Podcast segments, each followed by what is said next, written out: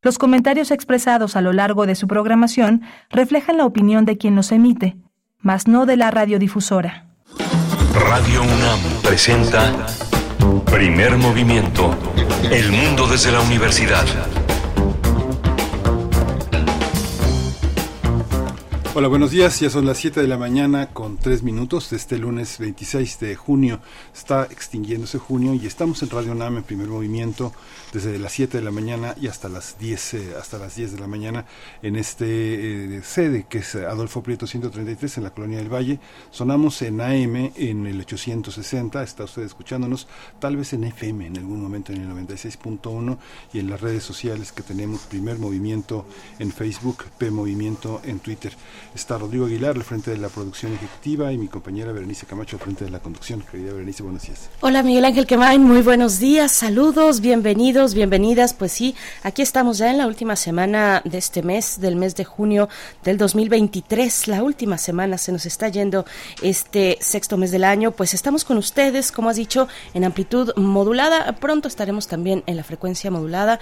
Nos encontramos igualmente en las plataformas que transmiten y que, que reproducen la señal de radio. Así es que bienvenidos, vamos a iniciar y hoy tendremos como cada lunes la propuesta musical de Bruno Bartra, etnomusicólogo, sociólogo, periodista, DJ con más de dos décadas de experiencia. Nos hablará, bueno, también hay que decir, eh, casi no lo decimos o yo eh, casi a veces no lo menciono, es autor del libro Fronteras Reconfiguradas, Balcanes Mexicanos, Hip Hop Chicano, Jarocho Estadounidense y las nuevas nociones de patria. Bueno, Bruno Bartra nos va a proponer la música de esta mañana, no se lo pierdan, en un momento más estará con nosotros. Vamos a tener también Consuelo Rosario, un siglo de lucha femenina en México, la exposición en la plataforma Memórica. Vamos a hablar con Virginia Soriano, ya es la subdirectora de proyectos especiales en la Oficina para la Memoria Histórica de México del Archivo General de la Nación. Tendremos la sección Singularidades Tecnológicas y TICS a cargo de Cintia Solís. Ella es socia del despacho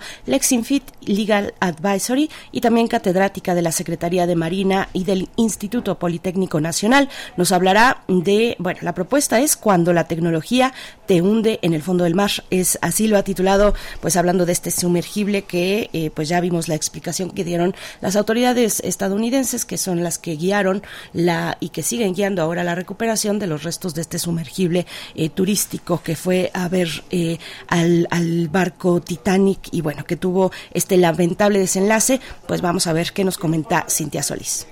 Y vamos a hablar de la nota nacional, en la nota de esta segunda hora de primer movimiento de Claudia Scheinbaum y su gestión como jefa de gobierno en la Ciudad de México. Vamos a tratar el tema con dos especialistas, dos politólogas, la doctora Luz María Cruz Parcero, ella es doctora en Ciencias Políticas y Sociales por la UNAM, maestra en Estudios Sociales por la UAM y es profesora de tiempo completo en la Facultad de Ciencias Políticas y Sociales de la UNAM.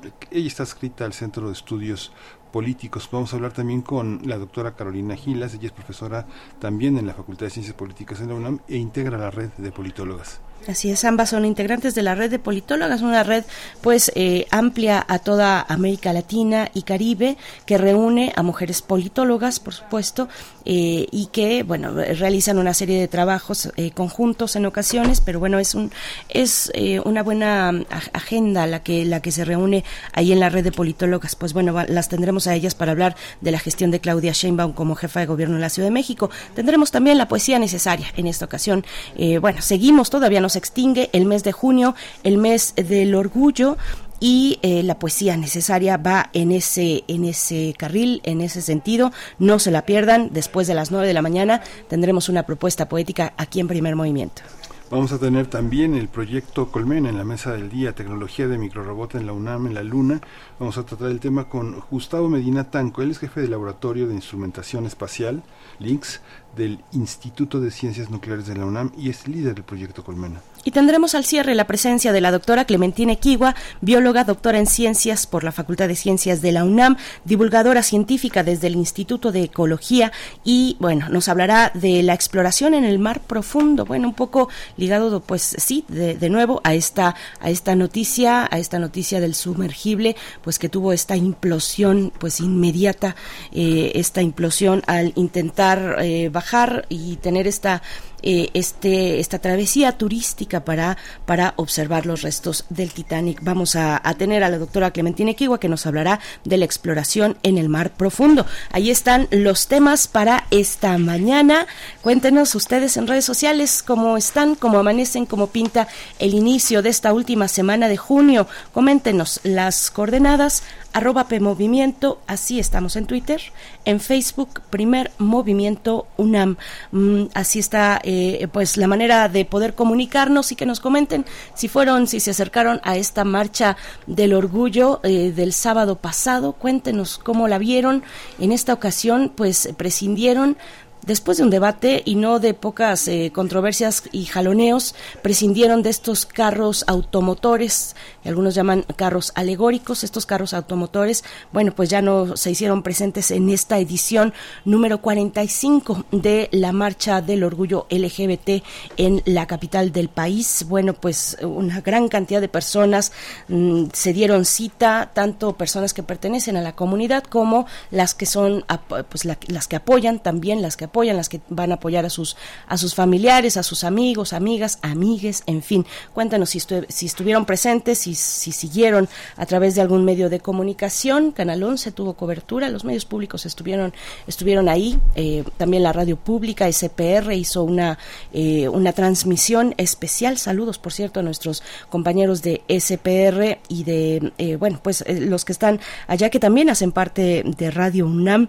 Compartimos, tenemos pues varios elementos que trabajan en ambas, en ambas emisoras eh, de, radio pública, pues si fueron, cuéntenos, cuéntenos en redes sociales. 22 también se sumó, Canal 22 estuvo. Mm.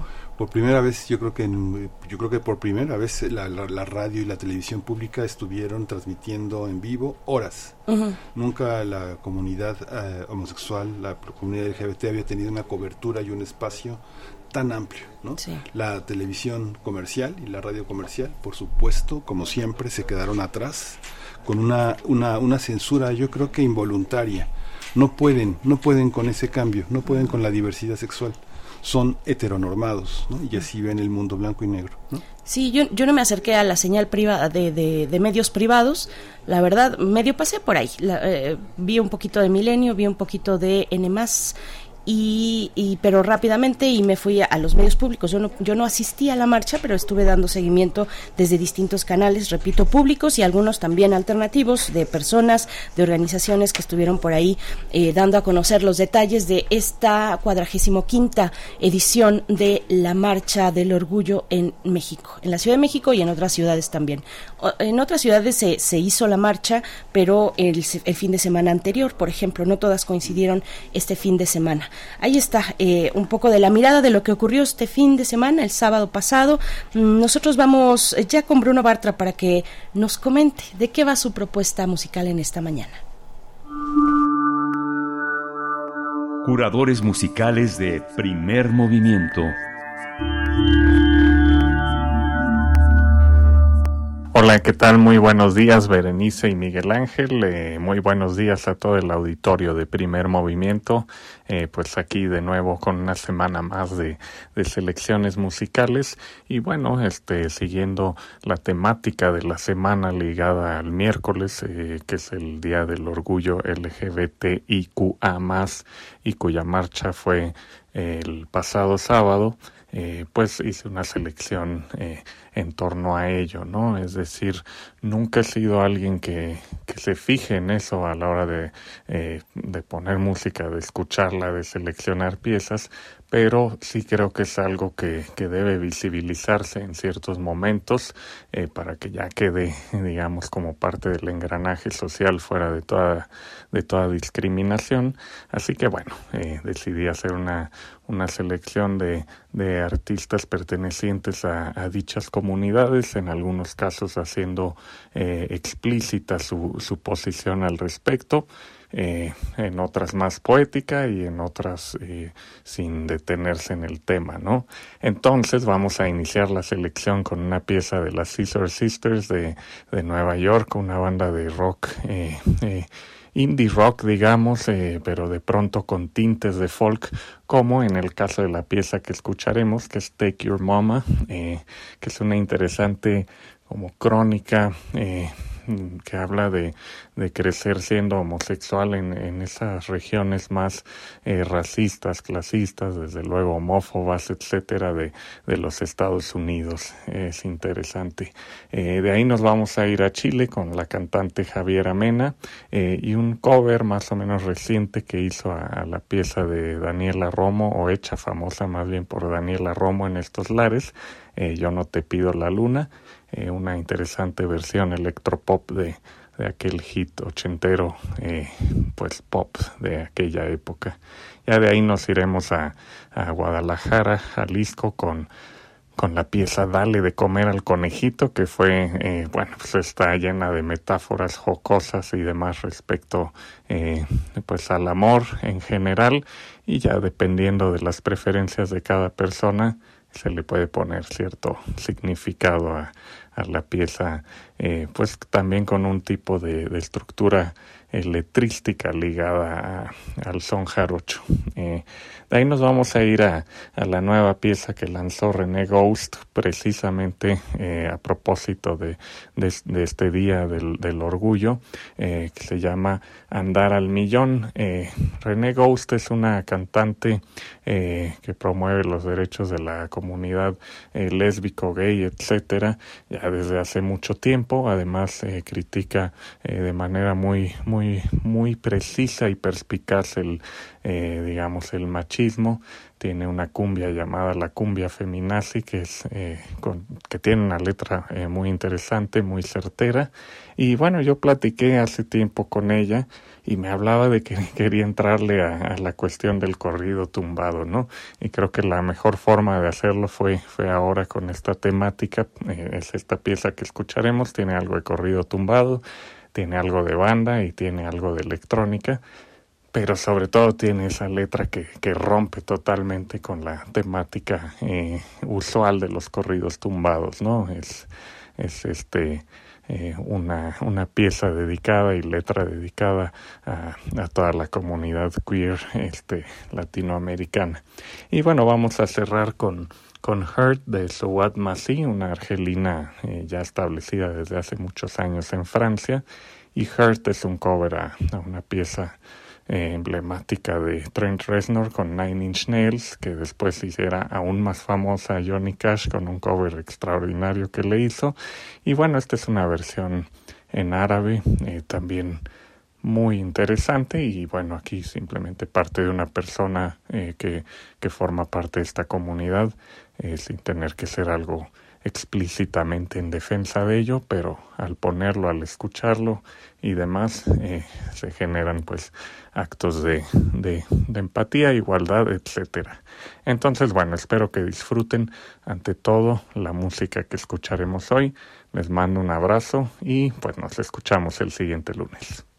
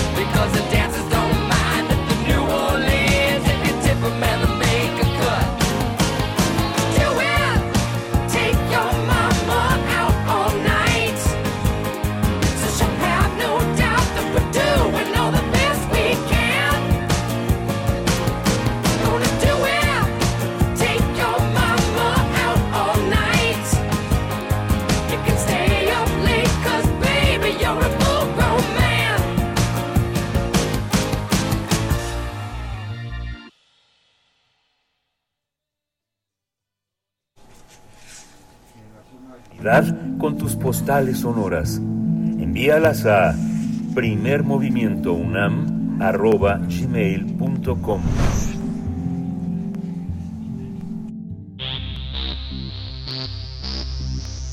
De festivales, ferias y más.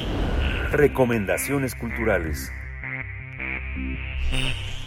Consuelo y Rosario, un siglo de lucha femenina en México es el título de la exposición virtual que ofrece una mirada sobre estas dos mujeres cuyos aportes en la lucha de obreros y campesinos, así como la de derechos humanos, la guerrilla y la búsqueda de desaparecidos, fueron esenciales en la lucha por los derechos de grupos desfavorecidos y la militancia política desde la izquierda.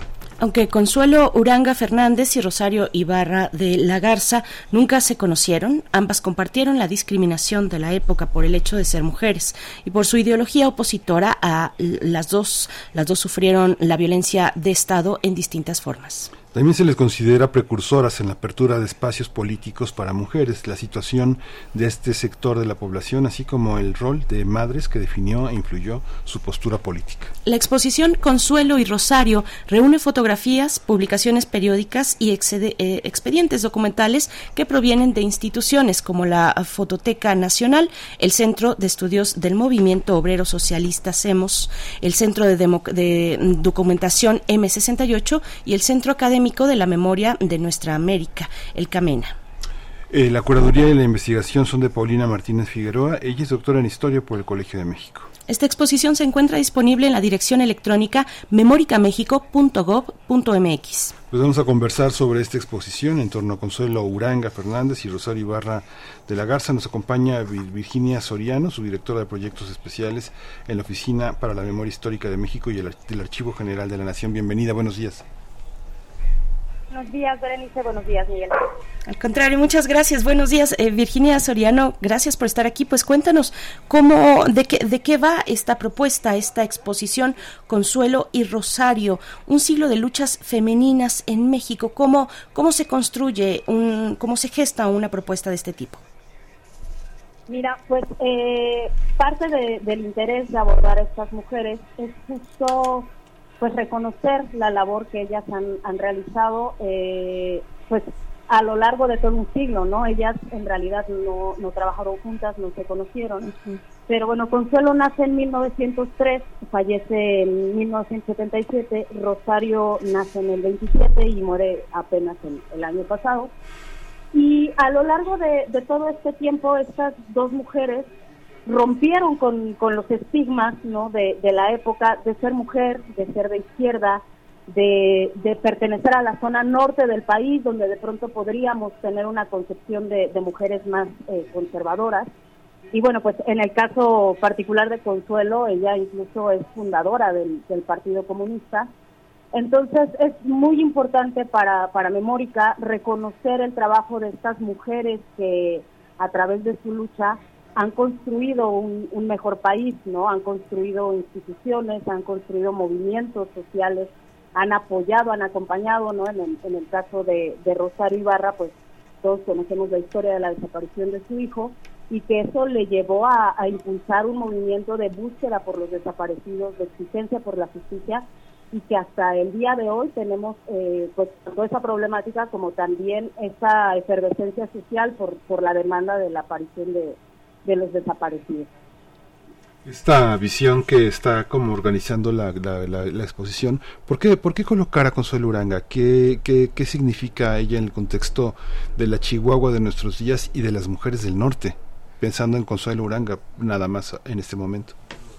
Pues mira, como les comentaba, ella ella crece en, en una familia pues bastante privilegiada, eh, pero precisamente pues su formación la empieza a llevar por otros caminos ella forma parte del, Partido Comunista. Eh, posteriormente es pareja de, Valentín Campa, el, líder ferrocarrilero.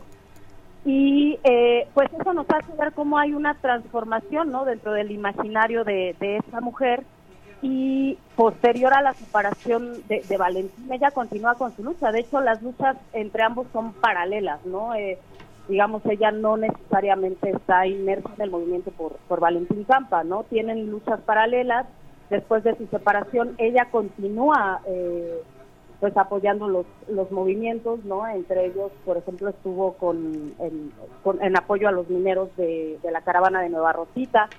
Y pues además algo que a mí se me hace importante de recalcar es el papel además de ellas como, como mujeres y madres, ¿no? Porque al final eh, también eso las dotaba de, esta sensibilidad, de también pues crear mejores condiciones eh, pues para sus hijos, para, para la sociedad, para el país ¿no? Y finalmente, eh, pues creemos que no es necesariamente la lucha feminista en ese momento, no se concebía como tal, ¿no? Esa, esa lucha feminista, sin embargo, sí es una lucha social que busca la equidad de oportunidades para, pues para todos, ¿no? Sí, sí, Virginia, qué, qué, interesante esto que comentas, en qué momento aparecen, eh, aparece, digamos, ya la, una adscripción o autoadscripción a un movimiento feminista, sobre todo de clases eh, más, más altas que tenían noticias de, de, otros, de otros lugares. En Estados Unidos, pues ya estaba el, el movimiento eh, de las mujeres, el movimiento feminista. Fue en 2016, en, perdón, 1900, en, en el 1916 que tiene lugar este primer congreso de mujeres en México y no estoy segura, pero creo que sí, ya en ese momento se le llamó primer Congreso Feminista en México, en Yucatán. A ver, habrá que ver esa, ese dato, si se le llamó así o no, pero bueno, es interesante toda esta cronología y, esta, eh, esta manera de, hacer un repaso de las mujeres que tuvieron una lucha política en sus manos. Es, muy interesante.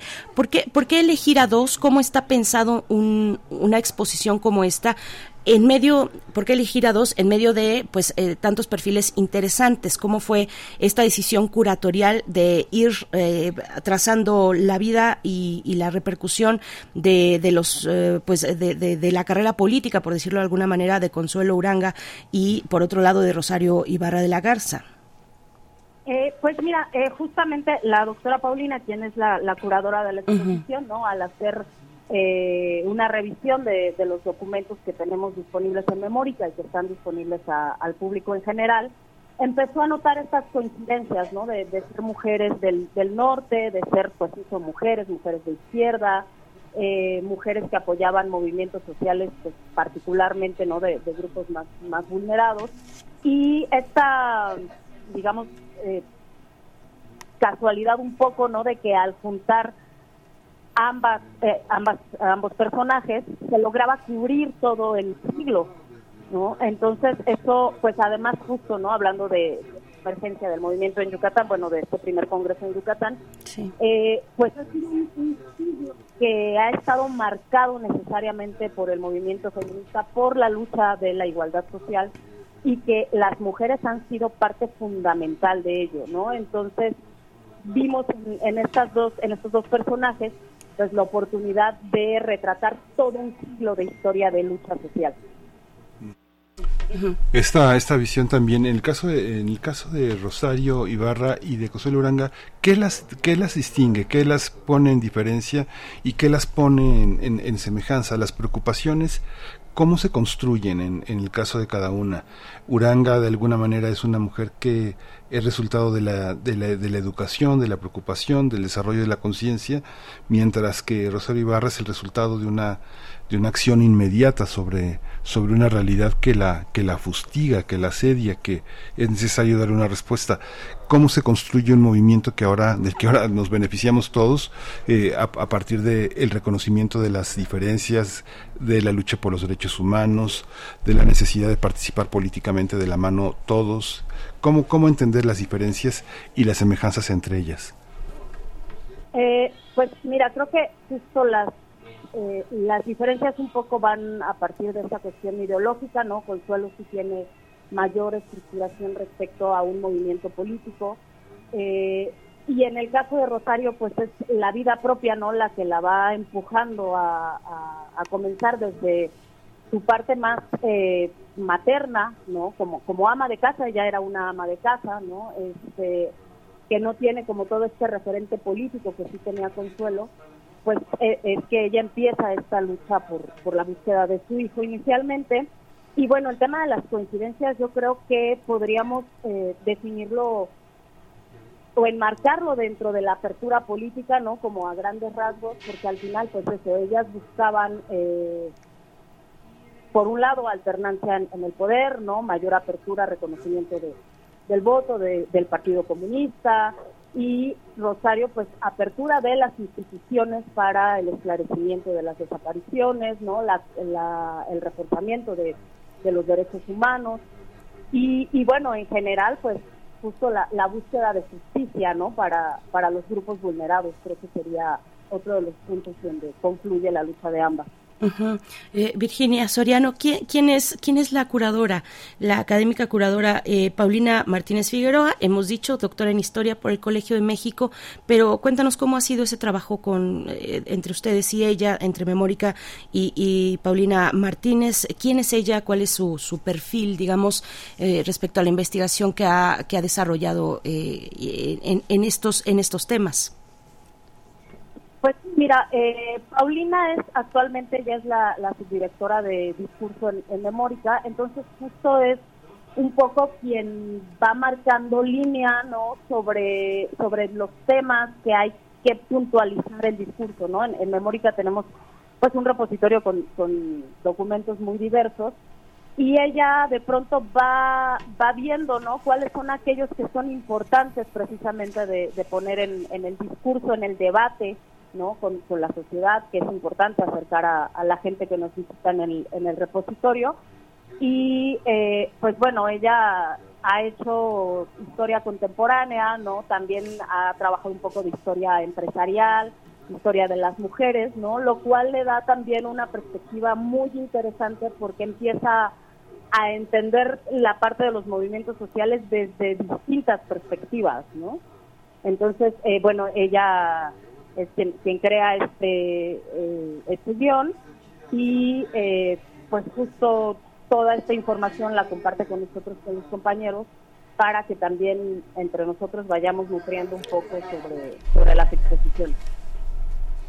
¿Qué diferencia, digamos, qué diferencia hay en una exposición como esta, digamos, que, hay, hay algo de aquí que no se pueda conseguir en Wikipedia?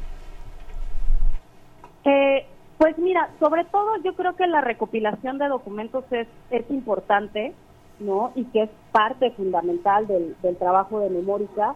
Por ejemplo, tenemos, eh, como ustedes mencionaban, ya varios eh, documentos sobre eh, ¿no? Tenemos también un plano de Chihuahua de 1910, eh, que eso pues quizá no fácilmente lo puedan conseguir en, en internet o en otros, en otros lugares. Tenemos accesible también eh, dos textos, uno el de la matanza de Jueves de, Corpus del doctor Alberto del Castillo, eh, el texto de Jesús Vargas de la Roja, que, habla sobre Consuelo Uranga, y precisamente creo que una de las grandes virtudes del repositorio y en particular de esta exposición es que en un solo espacio ustedes van a encontrar esta línea del tiempo que nos habla de los personajes, pero también van a encontrar materiales, van a encontrar fotografías, y bueno, pues esto facilita mucho tanto a la investigación como al, acercamiento primero de aquellos chicos de secundaria, preparatoria que empiezan a interesarse por estos temas o de aquellos investigadores que están buscando ya algún algún documento pues más específico. Eh, Virginia, aquí en el, en el sitio que ustedes pueden consultar, eh,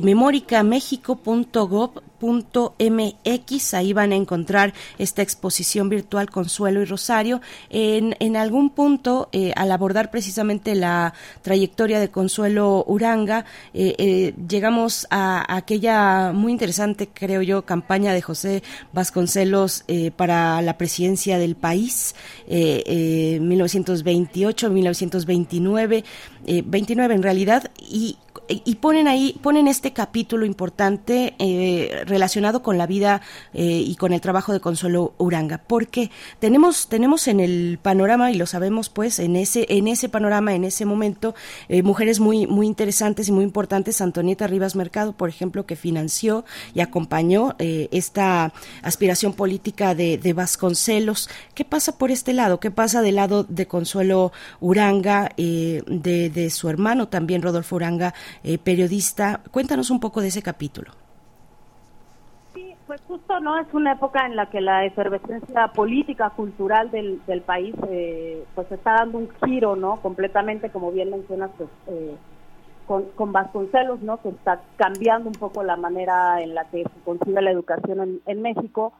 eh, empieza a haber estos estos vínculos, ¿no? Incluso también hay acercamientos, ¿no? A través del, del Partido Comunista, pues con personalidades como Siqueiros, eh, y precisamente todo eso hace que, perdón, que ella empiece con esta efervescencia a, a, cambiar, creo, un poco la manera en la que concibe el acercamiento político, ¿no? O sea, sale también un poco de, de la lucha únicamente política y empieza a vincularse con, con estas personalidades y a influir, por supuesto, en, el imaginario de cada uno de ellos.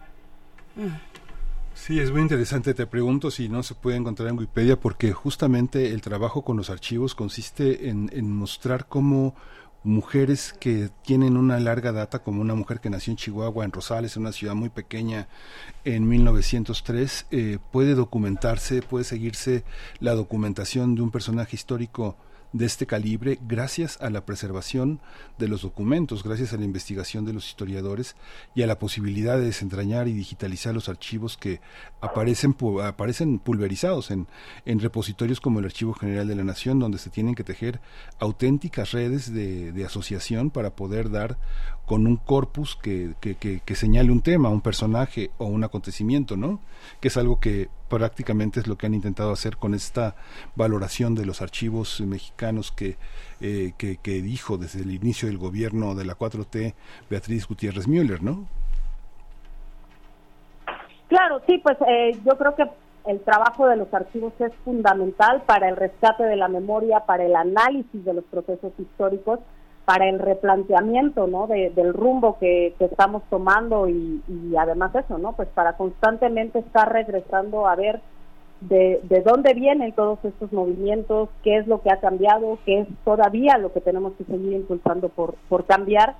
Y, bueno, además el hecho ahora de que esto puede estar disponible a través de, sitios web, ¿no? Y, y accesible en cualquier parte del mundo, pues también logra facilitar este diálogo con, con distintas voces.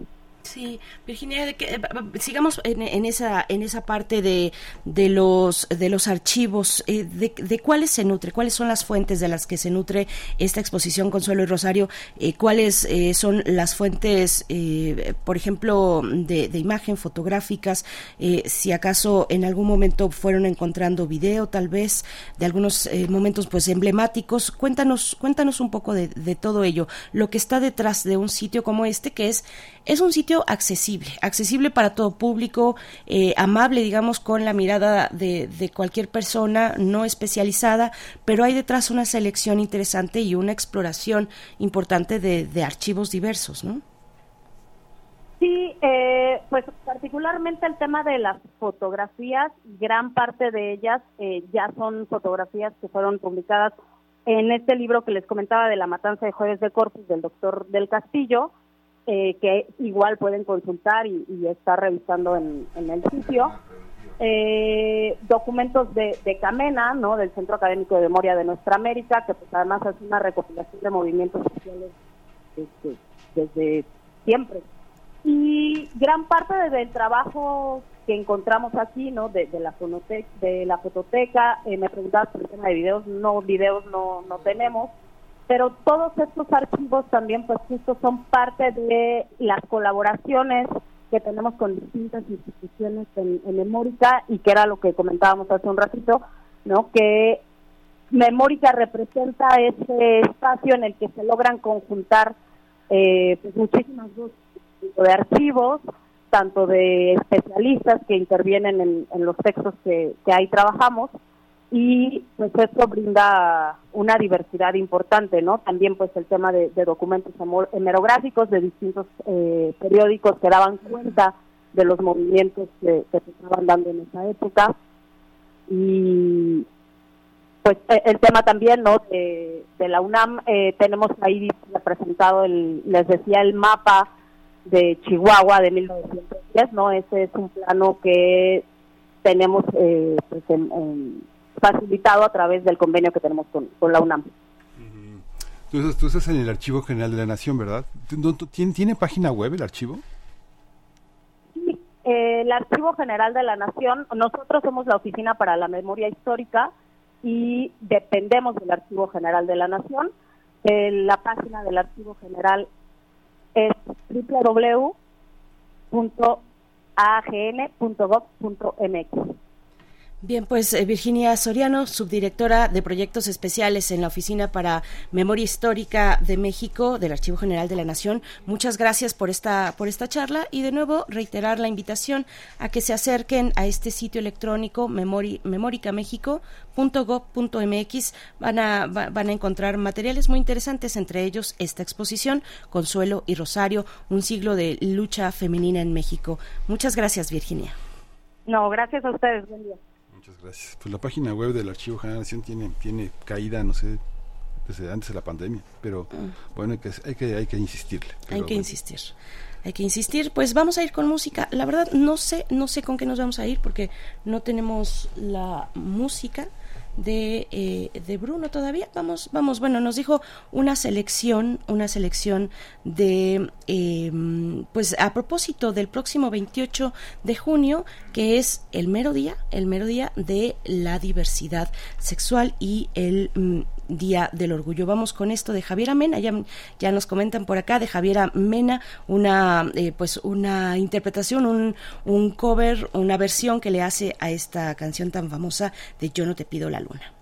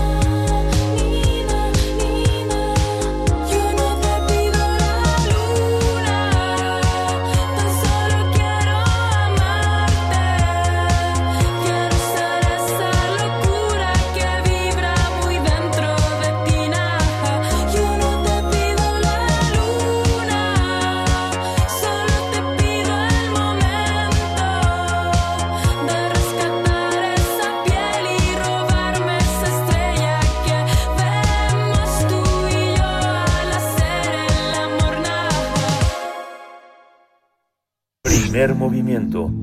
Hacemos comunidad con tus postales sonoras. Envíalas a primermovimientounam.gmail.com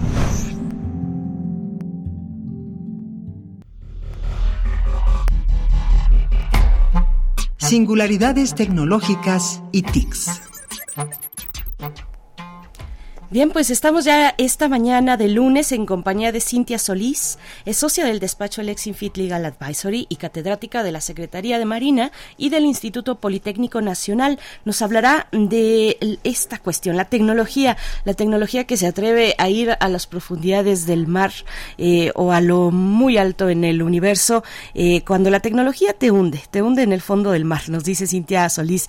Gracias, Cintia, buenos días, qué gusto estar contigo en este espacio. ¿Cómo te encuentras? ¿Qué tal, Berenilla? ¿Cómo estás? Muy buenos días. Por ahí anda Miguel Ángel, ya no, ya no supe. Sí, aquí andamos. Estuvimos fuera de fuera de FM unos unos momentos, pero ya ya reiniciamos la transmisión a través de AM y de FM. Pues aquí estamos. Muy buenos días también, Miguel Ángel. Pues hoy hoy día vamos a hablar, como ya lo comentaba Berenice, vamos a hablar del caso de Ocean Gate y por ahí también vamos a terminar con un poquito criticando este pues todo toda la el impacto mediático que tuvo cuando en el paralelo estaba ocurriendo una una desgracia digo no no digo que una sea más fuerte que la otra pero pues en realidad eh, sí podemos hacer por ahí una crítica social importante.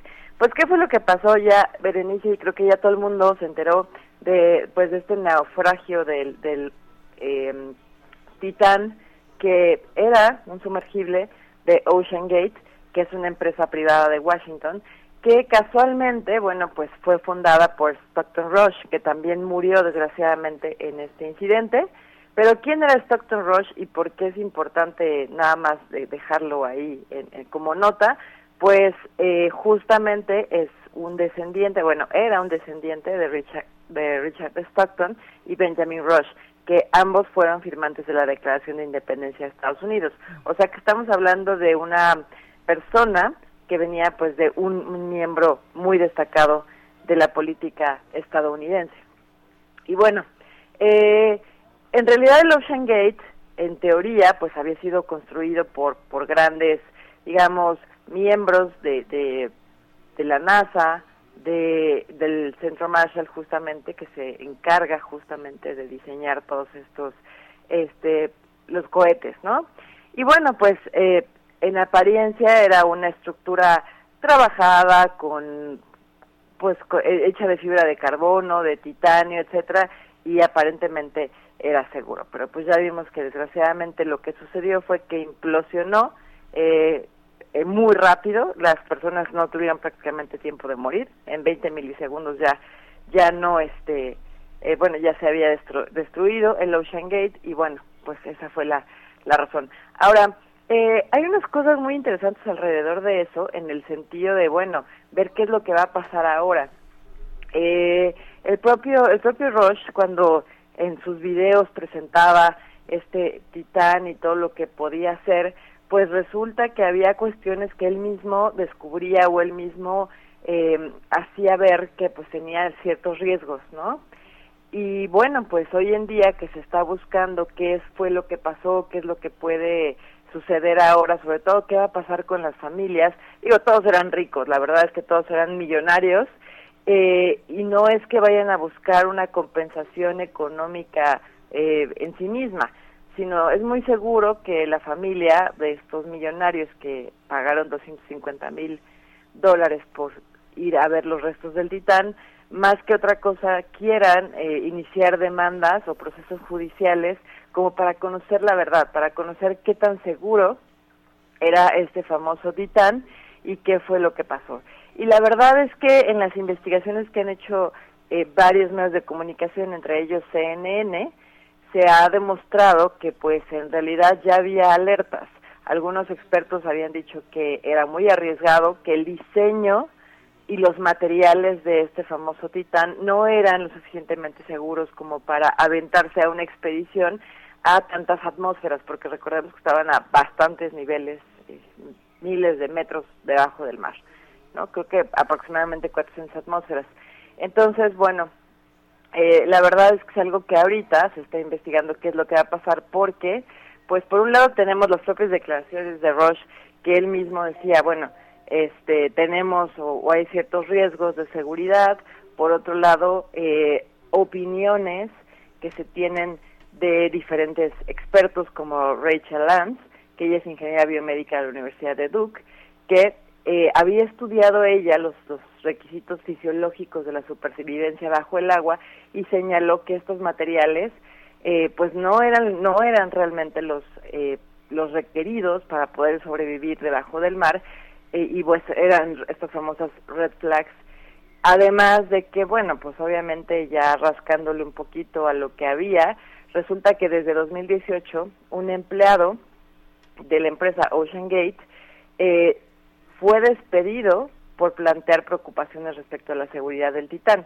Es decir, que ya él había encontrado que no era suficientemente seguro y que pues todo esto era publicidad engañosa, que había afirmaciones falsas de que el Titán cumplía con estándares de seguridad, etcétera, y no fue así. Entonces, ¿qué fue lo qué es lo que puede pasar? Lo que puede pasar es que sí haya algunas acciones legales por parte de los eh, de los familiares, aun a pesar de que los tripulantes habían firmado algunas extensiones de responsabilidad. Hay que recordar que estas extensiones de responsabilidad funcionan sí y solo sí. Eh, se tomaron todas las medidas de seguridad y los estándares que se requieren para brindar un servicio y aún así pasan cosas. O sea, nadie está exento de que suceda algún tipo de siniestro. Y, bueno, pues eh, es altamente probable que si esto se corrobora, si todos los antecedentes judiciales que ya se han estado encontrando se se citan en las demandas, es altamente probable que eh, pues sí vayan a proceder y que eventualmente, eh, con independencia de que las de que los familiares exijan el pago de daños o perjuicios, pues se va a hacer una investigación mucho más profunda y se podrá determinar si efectivamente esta empresa estaba dando publicidad o no engañosa y poniendo en riesgo a pues a miles de personas que en su momento quisieran animarse a hacer este viaje. Digo, creo que no todos tenemos dinero para hacerlo, pero este, pero bueno, al final del día eh, sí estaban poniendo en riesgo la vida de las personas, promocionando este viaje como seguro. Lo que también es bastante triste es que toda esta situación, seguramente todos vieron cómo las redes sociales, los noticieros, o sea, se desbordaron en cubrir esta nota de qué está pasando con, con los tripulantes del submarino, si se habían muerto, si no, como ustedes saben, se organizó una expedición de búsqueda, cuando en paralelo, eh, pues una, una, una embarcación que llevaba más de 350 pakistaníes, como ustedes lo saben, pues eh, zarpó desde Egipto, después hizo una escala en Libia y se fue a, eh, pues, a hundir en la zona del Peloponeso, en la península del Peloponeso. ¿Y qué fue lo que pasó? Pues que no estaba, o sea, yo no sé ustedes, pero yo creo que desde mi perspectiva la cobertura que se le dio justamente a esta situación de los migrantes fue muy, muy poca. Este, estamos hablando pues de, de, de personas que estaban huyendo de sus países porque pues son países que viven en extrema pobreza o en extrema violencia y pues sí se movilizaron algunas patrullas locales griegas. Eh, de hecho, un avión fue el primero en encontrar, este, digamos, estos restos del navío y después otros otros barcos que estaban por ahí también fueron los que estuvieron ahí encontrando, pero pero bueno, pues gracias a una a una falla que se encontró en el motor de, de este barco de pesca, porque un barco de pesca de estos muy grandes, eh, pues eh, eh, se pudo, digamos, este, fue, fue el accidente, ¿no? Y también, pues, incluso se, se critica que, que no hubo, digamos, esta, esta ayuda, esta ayuda eh, por parte de las autoridades internacionales, y, bueno, pues así las cosas, como ven? Pues sí, así las cosas, así las cosas, sí, este eh, fue, yo, yo seguí la nota de los, del barco, de la embarcación con, con personas migrantes, sobre todo en medios europeos, pero ya cuando llega esta cuestión de el sumergible, eh, pues son los medios estadounidenses particularmente los que creo pues revientan la cuestión, la, la, la, la, llevan a todos sus espacios, la llevan a todos los horarios y pues están ahí constantemente en vilo por esta posibilidad de que existiera vida y, y sí, contrastante porque aunque sí, eh, eh, vaya, más allá de lo que podamos conversar sobre qué pasó con la embarcación de los migrantes, hay una investigación por supuesto en curso, hay también personas detenidas de origen egipcio, pero algo que se decía en, un en los primeros días, en los primeros momentos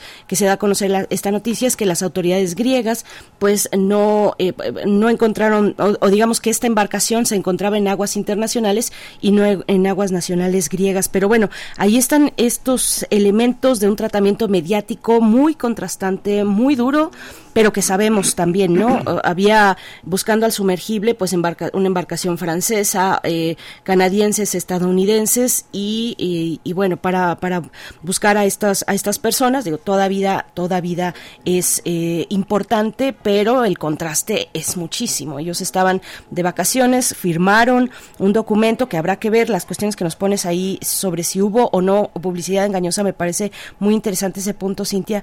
Y, y bueno, estas personas que firmaron un documento, los que ya habían estado en ese, en ese paseo turístico, eh, decían, bueno, es que en las primeras, en el documento y en la primera hoja te encuentras la palabra muerte o posibilidad de muerte como en tres ocasiones, tres o cuatro ocasiones.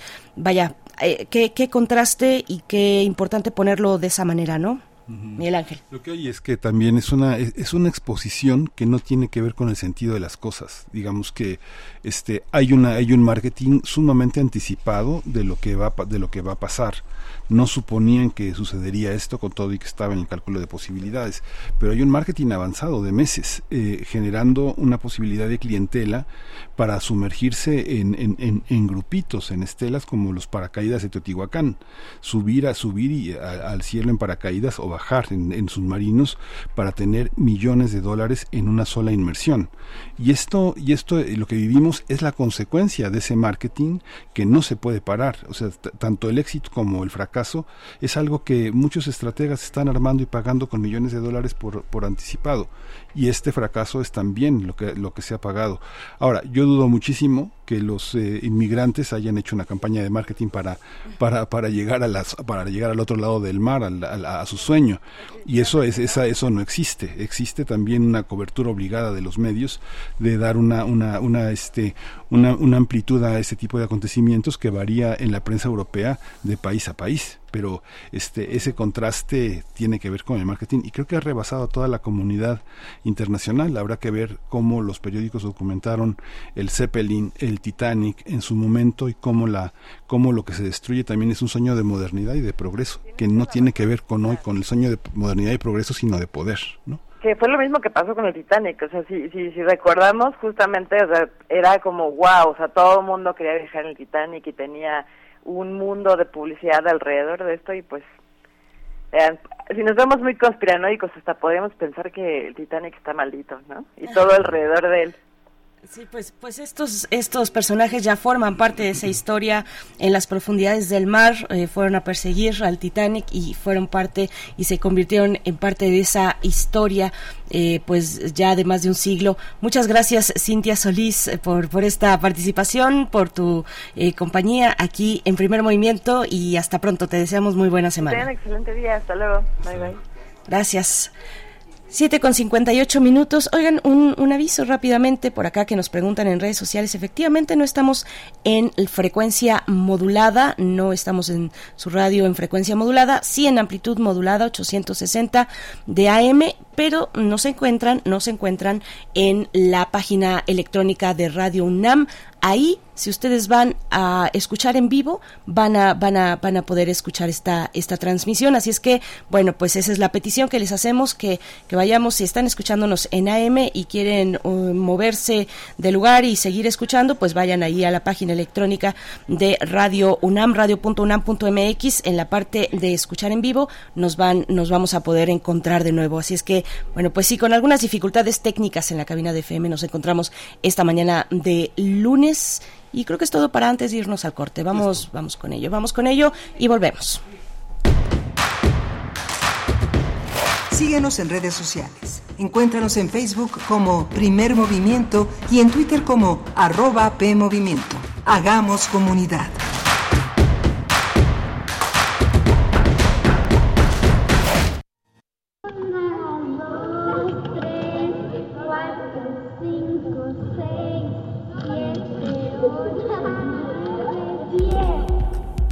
Entre las selvas de asfalto. Un primer acercamiento a los maestros del mañana. Radio UNAM, Experiencia Sonora.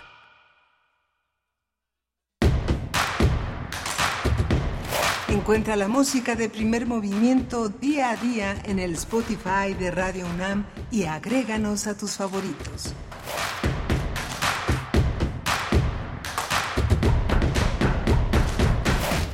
Muy buenos días, ya estamos de vuelta, un breve corte y volvemos aquí en primer movimiento en Radio UNAM y también con Radio Nicolaita esta mañana en el 104.3 de la frecuencia modulada. Buenos días, bienvenidos, bienvenidas. Estamos como siempre aquí en cabina de FM, ya estamos en FM, estamos de vuelta en el 96.1 de FM saludándoles y haciendo comunidad con ustedes desde Ciudad de México. Rodrigo Aguilar se encuentra en la producción ejecutiva, Violeta Berber en la asistencia de producción. También se encuentra nuestro compañero Antonio Quijano, eh, jefe de noticias, el señor Jesús Silva frente a la consola en los controles técnicos y Miguel Ángel Quemain aquí frente a mí en el micrófono o en la conducción. Miguel Ángel, buen día. Hola Berenice, buenos días, buen día para todos nuestros radioescuchas. Eh, tuvimos una hora interesante, aunque estuvimos fuera del FM, estuvimos hablando de Memórica, una exposición que conjunta dos mujeres en el conjunto de la articulación de la lucha por un México, por un mundo mejor, por un mundo donde todos tengan un lugar. Consuelo Uranga, una chihuahuense nacida en, 2000, en 1903, que fue una de las precursoras de la de la lucha de la lucha social en el norte del país. Un ejemplo un ejemplo muy importante. Y por supuesto Rosario Ibarra una, una activista que llega hasta nuestros días con una demanda de justicia social y de cese a la impunidad.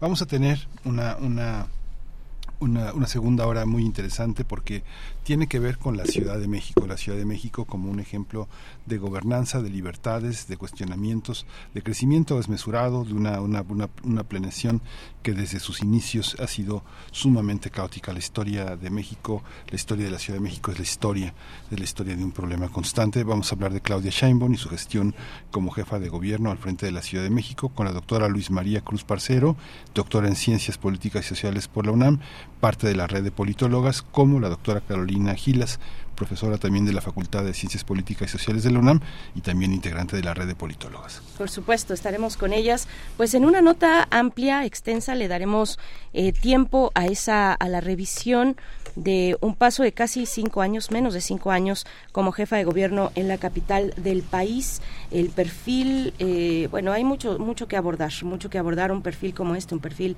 eh, académico, científico y que desde, desde años atrás, pues involucrada en la política de izquierda, en la política universitaria. Bueno, eh, son muchas las aristas y por eso le damos una, una amplitud, una amplitud en este momento, pues en el que nos encontramos en una antesala y también incertidumbre frente a cómo irá corriendo el proceso electoral de cara al 2024 para decidir eh, muchos cargos, muchos cargos, miles de cargos a lo largo de todo el país y también eh, pues eh, uno, muy importante que por naturaleza, por la naturaleza política y del sistema político presidencial mexicano, pues es, es de primer orden, que es el de la presidencia de la República.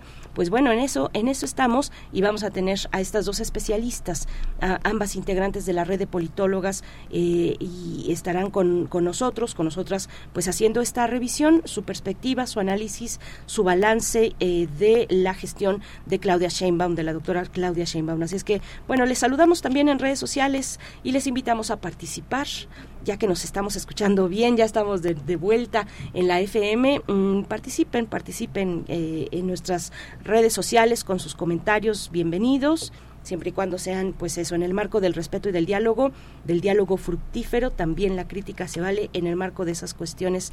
Pues bueno, vamos ya con nuestra nota nacional. Movimiento. Hacemos comunidad con tus postales sonoras. Envíalas a primermovimientounam.gmail.com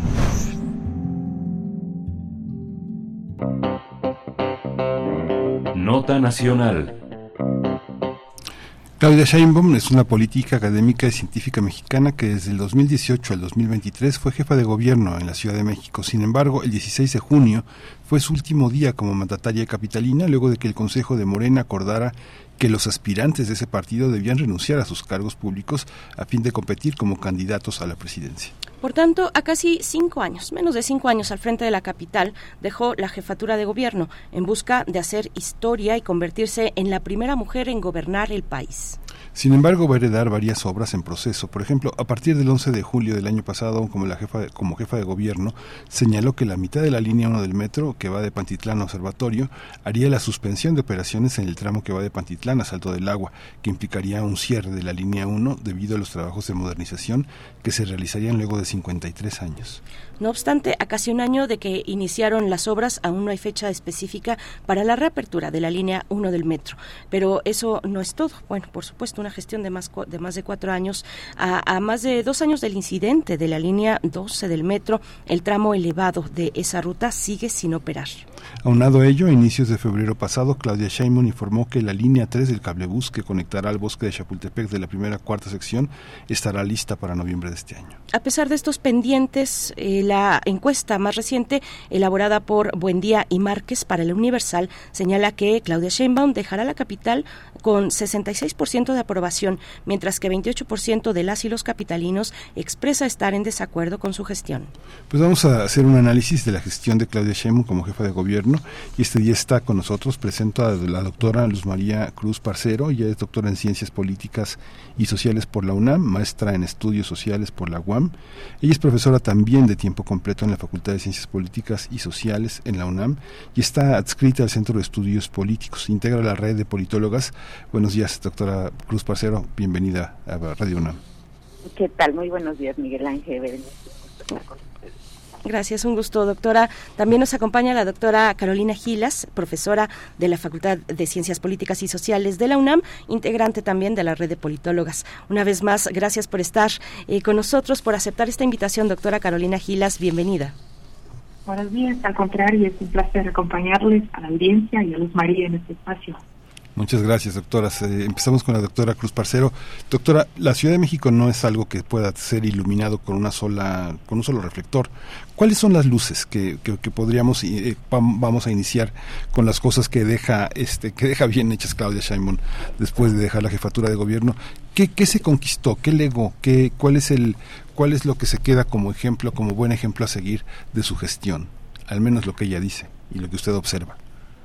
Sí, a ver, yo creo que aquí em, es importante analizar, bueno, yo me enfoqué sobre el informe que presenta ella, pero también el programa de, gobierno, los ejes eh, del programa cuando inicia su gestión,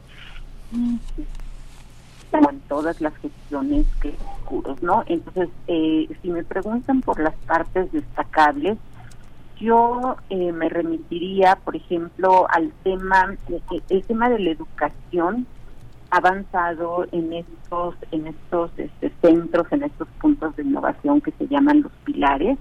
Eh, me parece que es una política pública que ha funcionado, es una política que ha servido de integración comunitaria, digamos, son sus, sus objetivos, eh, pero sobre todo en la búsqueda de pues de reconstruir tejido social y la búsqueda de disminuir violencias, desigualdades. Eh, hay han crecido estas estas sedes, creo que ya tienen alrededor de, de 300 y me parece que ese es un, un punto destacable en términos de eh, pues de, de, la educación y del tejido del tejido social. Eh, otros datos que estuve revisando también tienen que ver con eh, los temas de seguridad, en los temas de, seguridad, de, agresiones, también hay registros importantes, hay datos eh, relevantes para las alcaldías, se perciben disminuciones a nivel eh, a nivel general de las a nivel alcaldía se ha disminuido la percepción eh, Creo que tenemos algunos, perdón, doctora, la interrupción abrupta. Tenemos alguna dificultad para escucharle con claridad en algunos momentos. Así es que ojalá podamos, vamos a tratar de, devolver la llamada.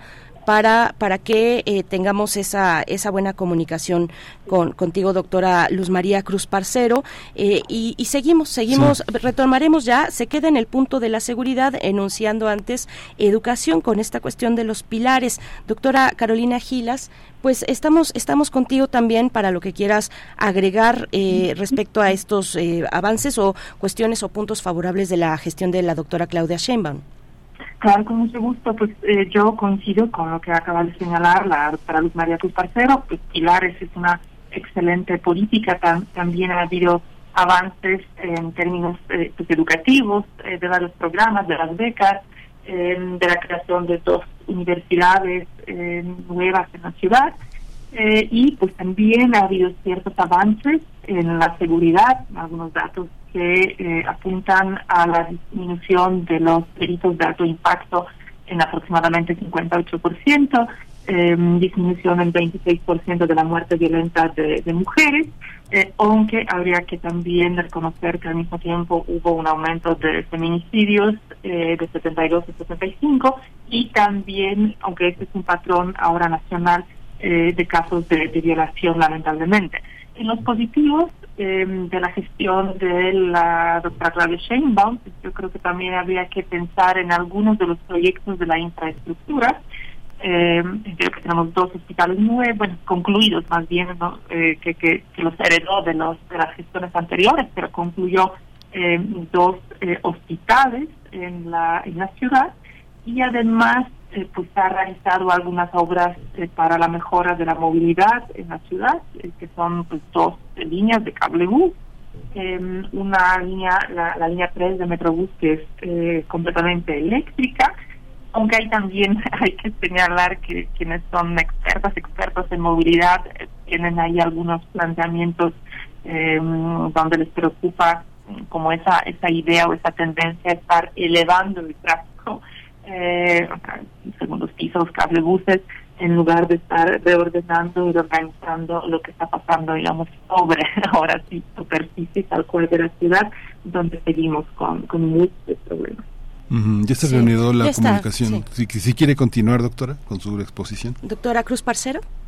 Sí, gracias. A ver si se escucha mejor. Sí, sí, eh, yo creo que va en el mismo sentido de lo que comentó la doctora Gilas en la, la disminución del índice de acuerdo con la encuesta nacional de seguridad pública urbana del INEGI en el primer trimestre de 2023 sí nos hablan de una eh, disminución importante en esta en, los temas de, seguridad de percepción de la de la violencia y de la inseguridad.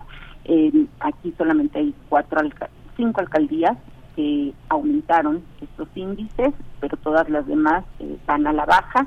Eso es una eh, es un buen dato. Otro dato bueno me parece que es también el de la eh, la percepción de la corrupción. Ahí es importante porque si bien hay una un porcentaje alto de percepción sobre corrupción, cuando el INEGI pregunta por corrupción experimentada por la población de 18 años y más, se ve una reducción. En el caso de la Ciudad de México, no tiene datos, eh, los últimos datos son del, del año pasado, de, de INEGI, eh, va pasando de 18% en 2013 a 16% en 21, o sea que sí hay una pequeña reducción de la de la percepción de la de la corrupción ya en, ya con una estadística más afinada que, que es la del INEGI entonces eso me parece también un dato relevante para para considerar y para comentar. Eh, eh, coincido con, con Carolina, hay obras todavía inconclusas, hay obras que, que todavía les falta, sobre todo en términos de vivienda, creo que también ahí hay un, hay un estancamiento, eh, no, se no, no se logró llegar a las metas eh, de reconstrucción de viviendas, aunque aunque nos dieron, digamos, eh, lo que había dejado el gobierno previo era muy eh, eran porcentajes muy altos de ausencia de, reconstrucción, de ausencia de, unidades atendidas. este gobierno avanzó en ello, sin embargo, todavía este todavía quedan algunos algunos pendientes. Sí. y, y, bueno, creo que esos son como los, los temas a favor, en temas medioambientales, se ha buscado también eh, conservar, tener estas mediciones, conservar los niveles. Sabemos que es una ciudad difícil en términos de, de, contaminación, pero pero bueno hay un monitoreo constante, eh, digamos hay hay ciertas medidas de acuerdo con lo que se puede hacer en esta ciudad. Sí, gracias. Eh, yo, yo voy a recuperar algo que también comentaba la doctora Carolina Gilas respecto a eh, el aumento o disminución, vaya, la situación en cuanto a los feminicidios en la capital, sobre todo las cuestiones de género, que es algo de lo que se ha hablado mucho eh, en la opinión pública, en, en, distintos medios, siendo además la doctora Claudia, Claudia Sheinbaum, siendo mujer, siendo la primera jefa de gobierno mujer electa, ¿no? En el caso de Rosario Robles fue una cuestión distinta, eh, pero, pero la primera mujer electa para dirigir la capital del país. ¿Cómo ven esa cuestión, eh, esa, esa mirada, digamos, en torno a las mujeres, al género, en una capital como esta, en una ciudad como esta, que tiene pues esta, eh, esta participación ciudadana tan activa, tan diversa, tan compleja, el manejo con las organizaciones de la sociedad civil, todo ello, digamos, yo les pediría orientarlo a la cuestión de las mujeres y del género, porque pues la ciudad ha sido muy significativa en ese, no la única, por supuesto, pero sí significativa en, en, la movilización de las mujeres, en la movilización eh, feminista también. ¿Cómo, cómo lo ven, eh, doctora Carolina Gilas? Pues eh, me parece que en ese aspecto también podemos podemos observar o podemos pensar en una evaluación pues, bastante mixta, con algunos eh, altibajos, eh, con algunos positivos, algunos negativos. Eh, pues la propia relación de la jefa de gobierno, Claudia Sheinbaum, con las organizaciones feministas que ha pasado por diferentes momentos. Eh, no todo ha sido una, una colaboración muy armoniosa durante, durante su gestión. y pues, yo creo que eso obedece a pues, varios, varios elementos. ¿no? Uno que desde la perspectiva de las organizaciones feministas, pues algunas de las políticas eh, pues implementadas eh, para mejorar la situación de las mujeres, como podrían ser eh, en la propia materia de la seguridad, mm, creo que siguen pareciendo o siguen siendo consideradas insuficientes las políticas de la del gobierno de la doctora Claudia Sheinbaum, pensando, por ejemplo, en que se trata mayormente de, de políticas que siguen como buscando paliar ciertas situaciones, pero que tienen, digamos, bajo potencial transformador. Estoy pensando, por ejemplo, en los senderos seguros, que sin duda en alguna medida eh, alivian eh, los, los peligros que enfrentan las mujeres en, en cuanto a su movilidad por la ciudad, pero al final de cuentas lo hacen de manera muy acotada, eh, tanto temporalmente como geográficamente, digamos, y no transforman eh, la ciudad realmente en un lugar más, eh, más seguro en su totalidad para las mujeres. Em, también creo que pues, a pesar de ser la primera mujer eh, jefa de gobierno electa que, que, que, encabezó su periodo, que pues, hay que también reconocer que no no cierra, no lo lleva a su, a su término. No necesariamente ha tenido una postura claramente o abiertamente feminista durante la gestión. Em, creo que ha reconocido pues la importancia de las problemáticas que enfrentan las mujeres en la ciudad, ha estado tratando de generar alianzas con los movimientos feministas, em, pero me parece que igual que el partido que representa, su actitud eh, o sus convicciones no son del todo ¿no? las que corresponderían a una, a una política realmente feminista. Y es algo que observamos eh, con mucha frecuencia en nuestro país, no solo en nuestro país, donde las mujeres eh, que llegan a ser electas, que llegan al poder, no necesariamente eh, ese, ese hecho de, de ser mujeres eh, cambia de manera muy profunda eh, sus gestiones, su manera de identificar los problemas sociales o de atender los problemas sociales. Definitivamente en la Ciudad de México como en el resto del país, aquí también sostendría eso, eh, no hemos llegado realmente a transversalizar la perspectiva de género, a mirar todas las políticas públicas con perspectiva de género. Y sin eso, pues difícilmente vamos a poder resolver todos los problemas que enfrentamos. Sí, ¿cómo, cómo lo ves, doctora Luz María? Eh, ¿Esta cuestión ha, sido o no, bueno, todos estos elementos, ha sido o no, ha tenido o no una postura eh, feminista o abiertamente feminista? Así lo dijo la doctora Carolina Gila, su partido también. Bueno, creo que ningún partido es feminista en México, pero eh, bueno, ¿qué le queda a las mujeres que quieren participar política y activamente, políticamente de, de una manera activa y contundente? Bueno, estos elementos, ¿cómo lo ves?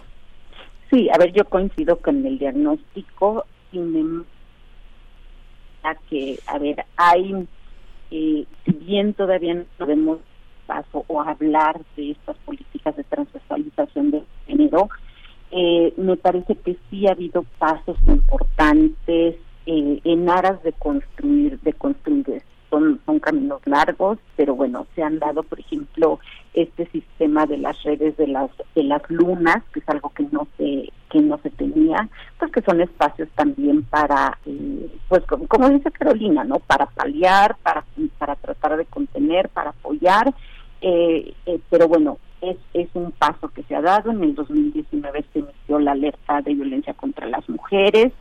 Eh, los datos tampoco son favorables para la Ciudad de México en términos de lo que reporta el Secretariado Ejecutivo del Sistema Nacional de Seguridad Pública.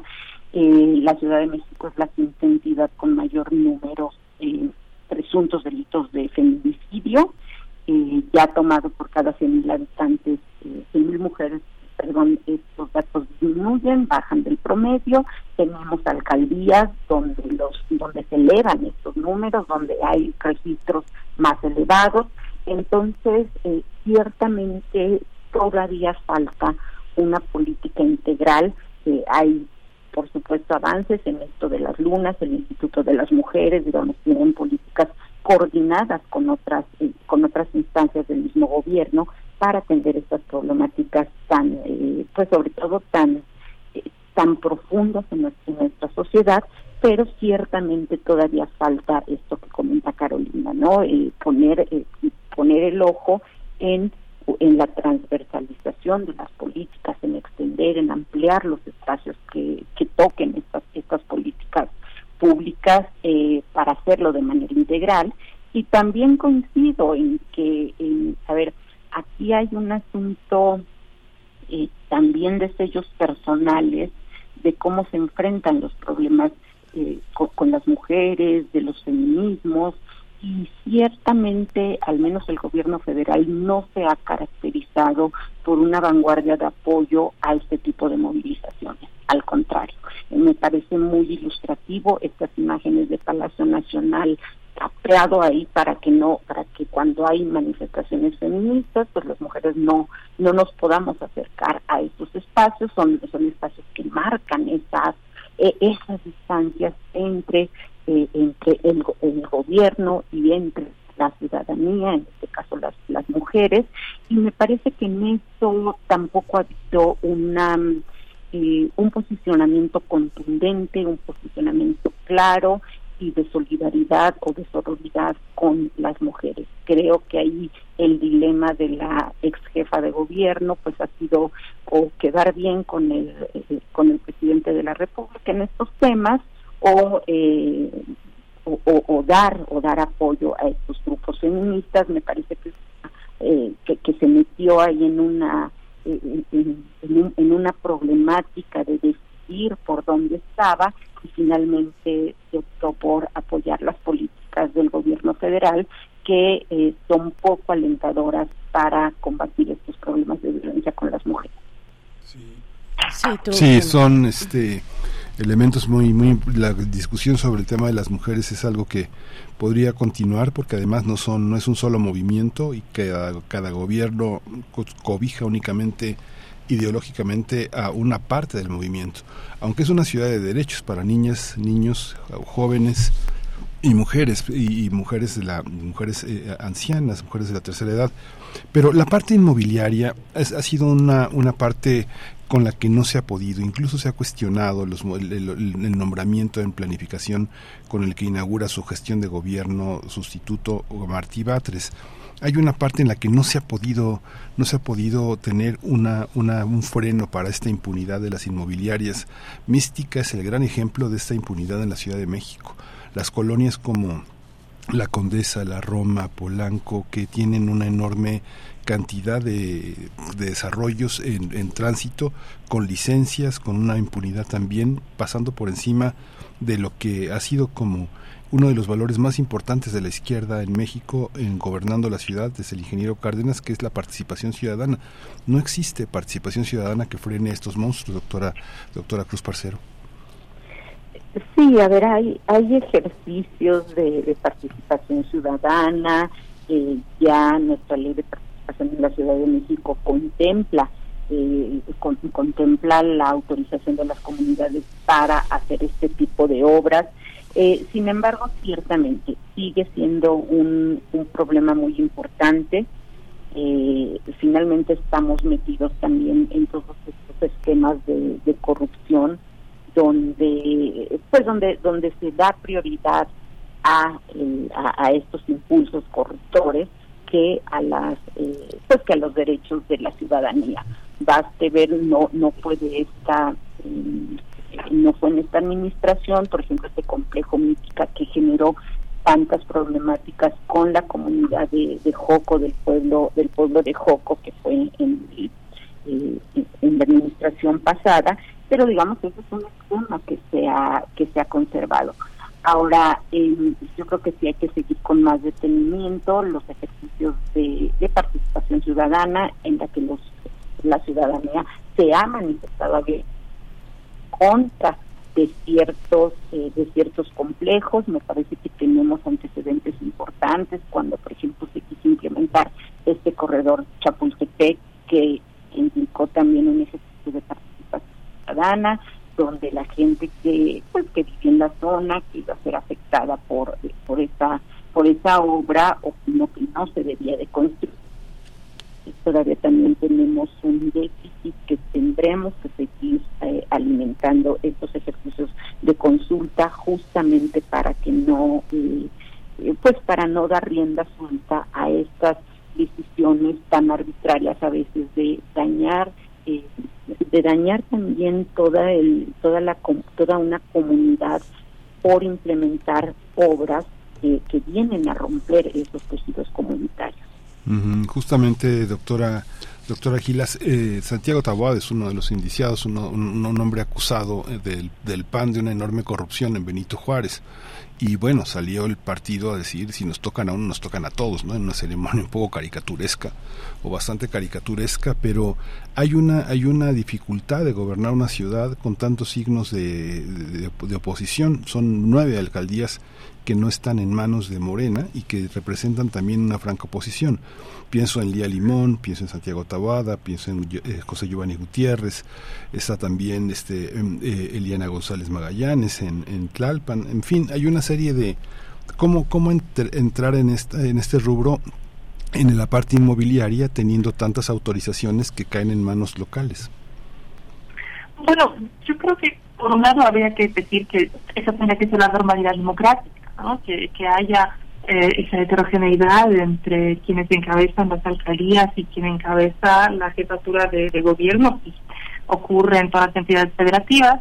Em, también, pues naturalmente, ocurre en la ciudad, que, que es una ciudad muy grande, muy heterogénea, em, donde pues, cohabitamos personas con diferentes diferentes ideas, visiones, ideologías, intereses y pues em, yo creo que lo que lo que tendría que haber ayudado en esa unificación homologación de los criterios pues eh, lo que lo que quedó pendiente en la gestión de Claudia Sheinbaum que es la aprobación del plan general de desarrollo y del plan general de ordenamiento territorial.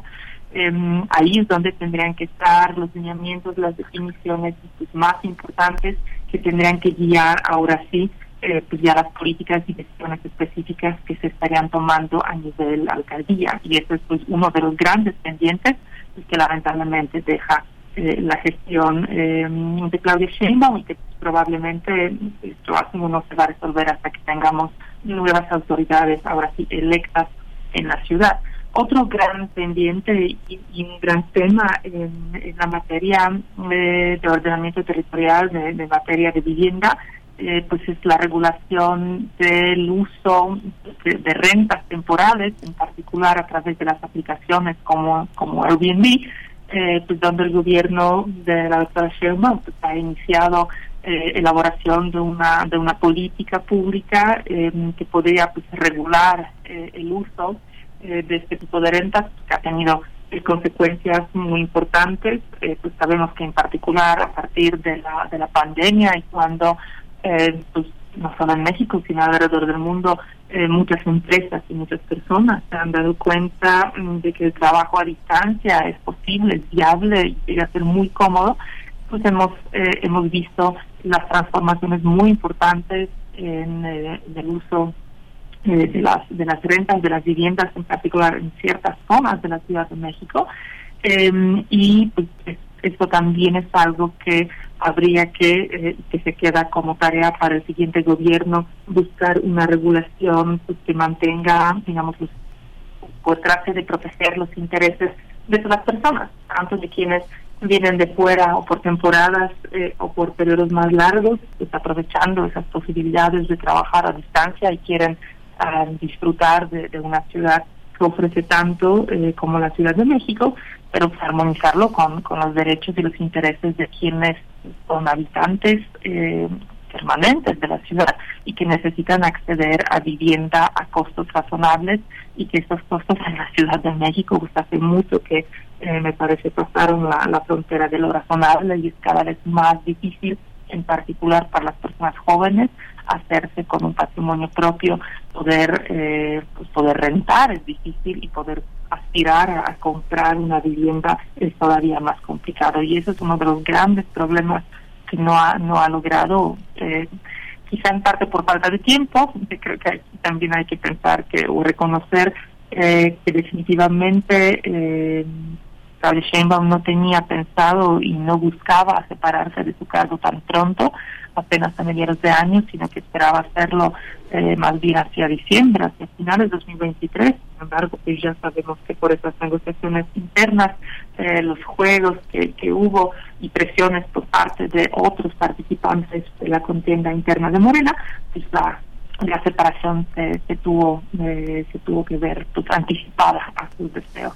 Sí, eh, voy, a, voy, voy, a pasar a otro tema, pero sin dejar de relacionar la cuestión de la vivienda, al menos como botón de muestra de que eh, al parecer ha sido, bueno, han sido, han sido tiempos complicados para la vivienda, para el arrendamiento, ahora con este fenómeno que nos describe la doctora Gilas, pero previamente también con la pandemia y ahí ahí es donde quisiera aterrizar a la cuestión de la salud, de la capacidad de reacción que tuvo el gobierno de la doctora Claudia Sheinbaum durante la pandemia, la capacidad de respuesta, eh, la pues la gestión finalmente también después con los esquemas de vacunación. ¿Cómo cómo ven ese momento pues importante, fundamental para para la gestión de cualquier gobernante en este caso de la de la de la ex jefa capitalina, doctora Luz María? A ver, yo pienso que una, una de las ventajas que, que tuvo la Ciudad de México fue también en términos de infraestructura. Eh, la Ciudad de México es privilegiada en, en temas de infraestructura en, en, salud, entonces me parece que eso es algo que se combinó en la atención de la pandemia, si bien vimos pues estos estos tumbos que, que dieron los, sobre todo el gobierno federal y, en general los gobiernos en el mundo, ¿no? Que no, no supieron cómo reaccionar ante un fenómeno tan, eh, pues tan novedoso. Eh, parece que una de las ventajas no propiamente es una capacidad del, del, gobierno, de la gestión de la, de la doctora Sheinbaum, sino de una capacidad instalada en la Ciudad de México que, eh, que favoreció una mejora en, términos de, salud.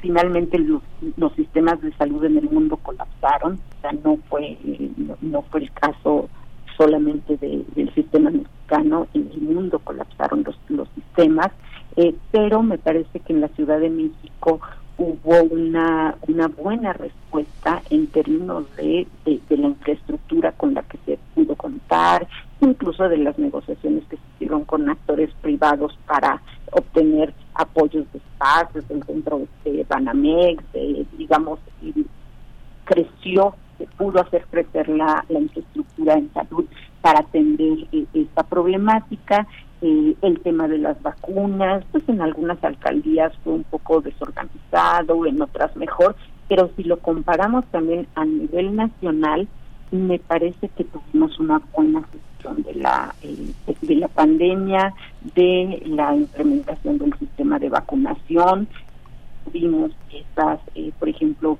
eh, esas horas de espera que tuvieron en unas otras entidades de la República, gente, eh, personas adultas mayores esperando ocho horas por una vacuna en el, en el sol, me parece que se organizó de mejor manera en la Ciudad de México.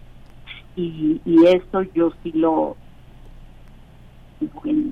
como un buen punto. ¿Cómo, ¿Cómo lo ves tú, doctora Gilas? La cuestión de la salud, la gestión de la pandemia y, y en términos generales la salud.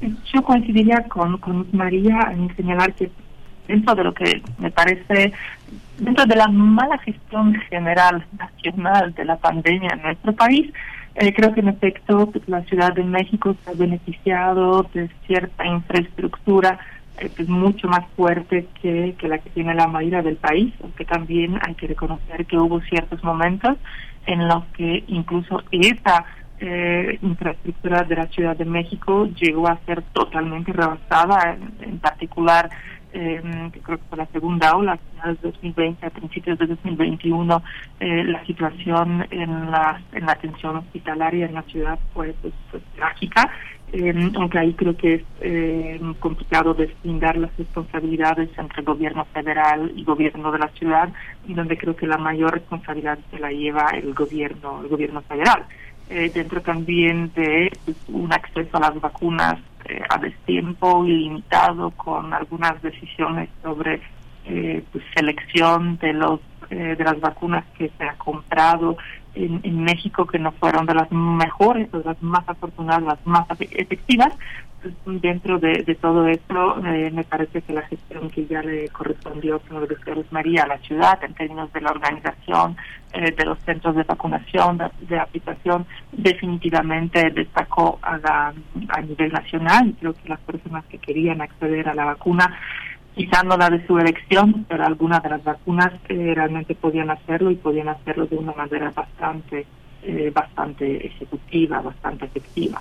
Eh, y bueno, eh, los, la última semana se dieron algunos datos eh, relativos al, al, uso y al, a la situación del sistema de salud en nuestro país en general, que sabemos eh, que lleva complejidades que datan de hace décadas, más que, más que años y que otra vez están fundamentalmente en manos del gobierno federal, pero donde pudimos observar que eh, bastante más de la mitad de los derechohabientes eh, del, del, del ISTE prefieren no utilizar estos servicios, eh, prefieren eh, pues acceder o acudir a los, a los servicios de salud por la vía privada, generando eh, costos y cargas económicas muy importantes a las familias pero también ahí hay que hay que señalar que eh, a pesar de que la mitad de los derechohabientes no utiliza los servicios eh, de salud los sistemas de salud pública aún así estos resultan insuficientes no logran darse abasto ni otorgar la eh, la, la atención de calidad eh, a quienes y acuden a ellos. Entonces definitivamente creo que México eh, está en crisis de salud, eh, en crisis de atención y del acceso a la salud y pues esto por supuesto afecta de manera importante también a la Ciudad de México, aunque nuevamente la concentración de la infraestructura médica en la ciudad de alguna manera ayuda a paliar eh, estas estas problemáticas, aunque esa eh, esos paliativos salen a cargo del, del bolsillo de, de quienes buscan atención médica. Uh. Hay una parte también que tiene que ver, doctora Cruz Parcero, con el tema de la seguridad pública.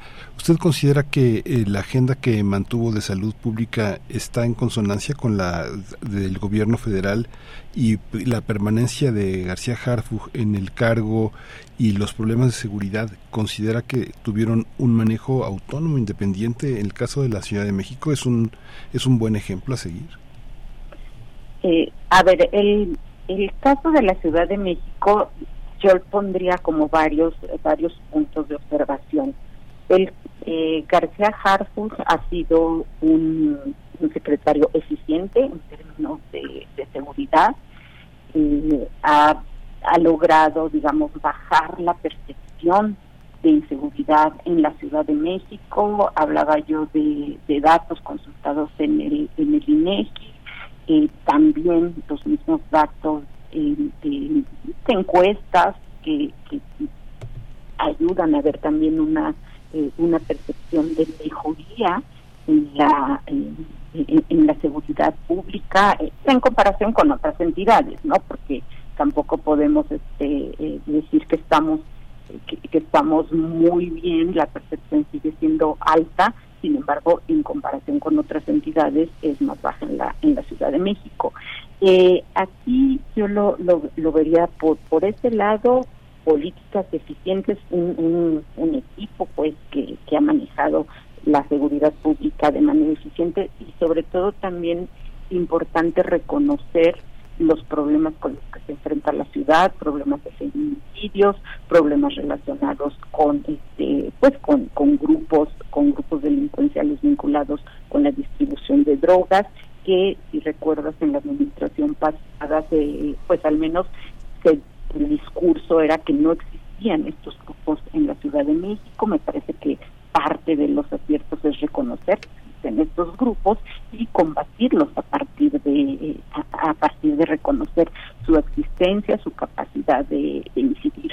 Eh, algo que le llamó mucho la atención también en términos de seguridad y que eso a mí sí me, me alertó mucho, sobre todo en la pues en la forma en la que había sido Claudia Sheinbaum, al menos como dirigente estudiantil, cuando decidió que ingresara la Guardia Nacional a, las instalaciones del metro para vigilarlo, eh, me pareció un despropósito absoluto con esa trayectoria, eh, con esa trayectoria que había tenido como gente estudiantil, como pues como un ala de izquierda más más democrática que era lo que eh, lo, que ella le gustaba resaltar eh, entonces, me parece que ahí sí hay un punto de, inflexión importante, el haber metido, al haber solicitado la intervención de la Guardia Nacional, en general el manejo de esa crisis eh, del metro me ha parecido bastante desatinada,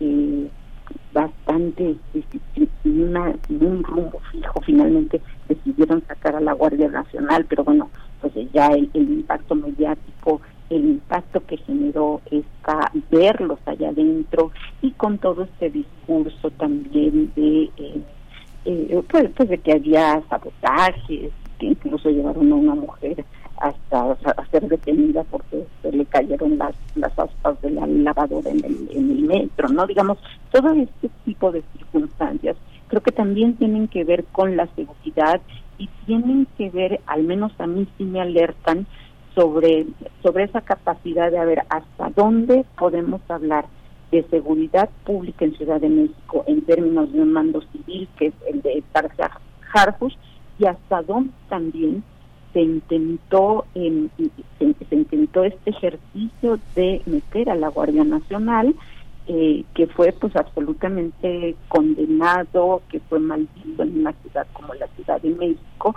sin embargo a mí me la atención, sobre todo en el perfil de la gobernante. Carolina Gilas, ¿cómo esta, esta parte, este matiz que hace la doctora Cruz Parcero en torno a la Guardia Nacional en, en el metro y la idea de los sabotajes?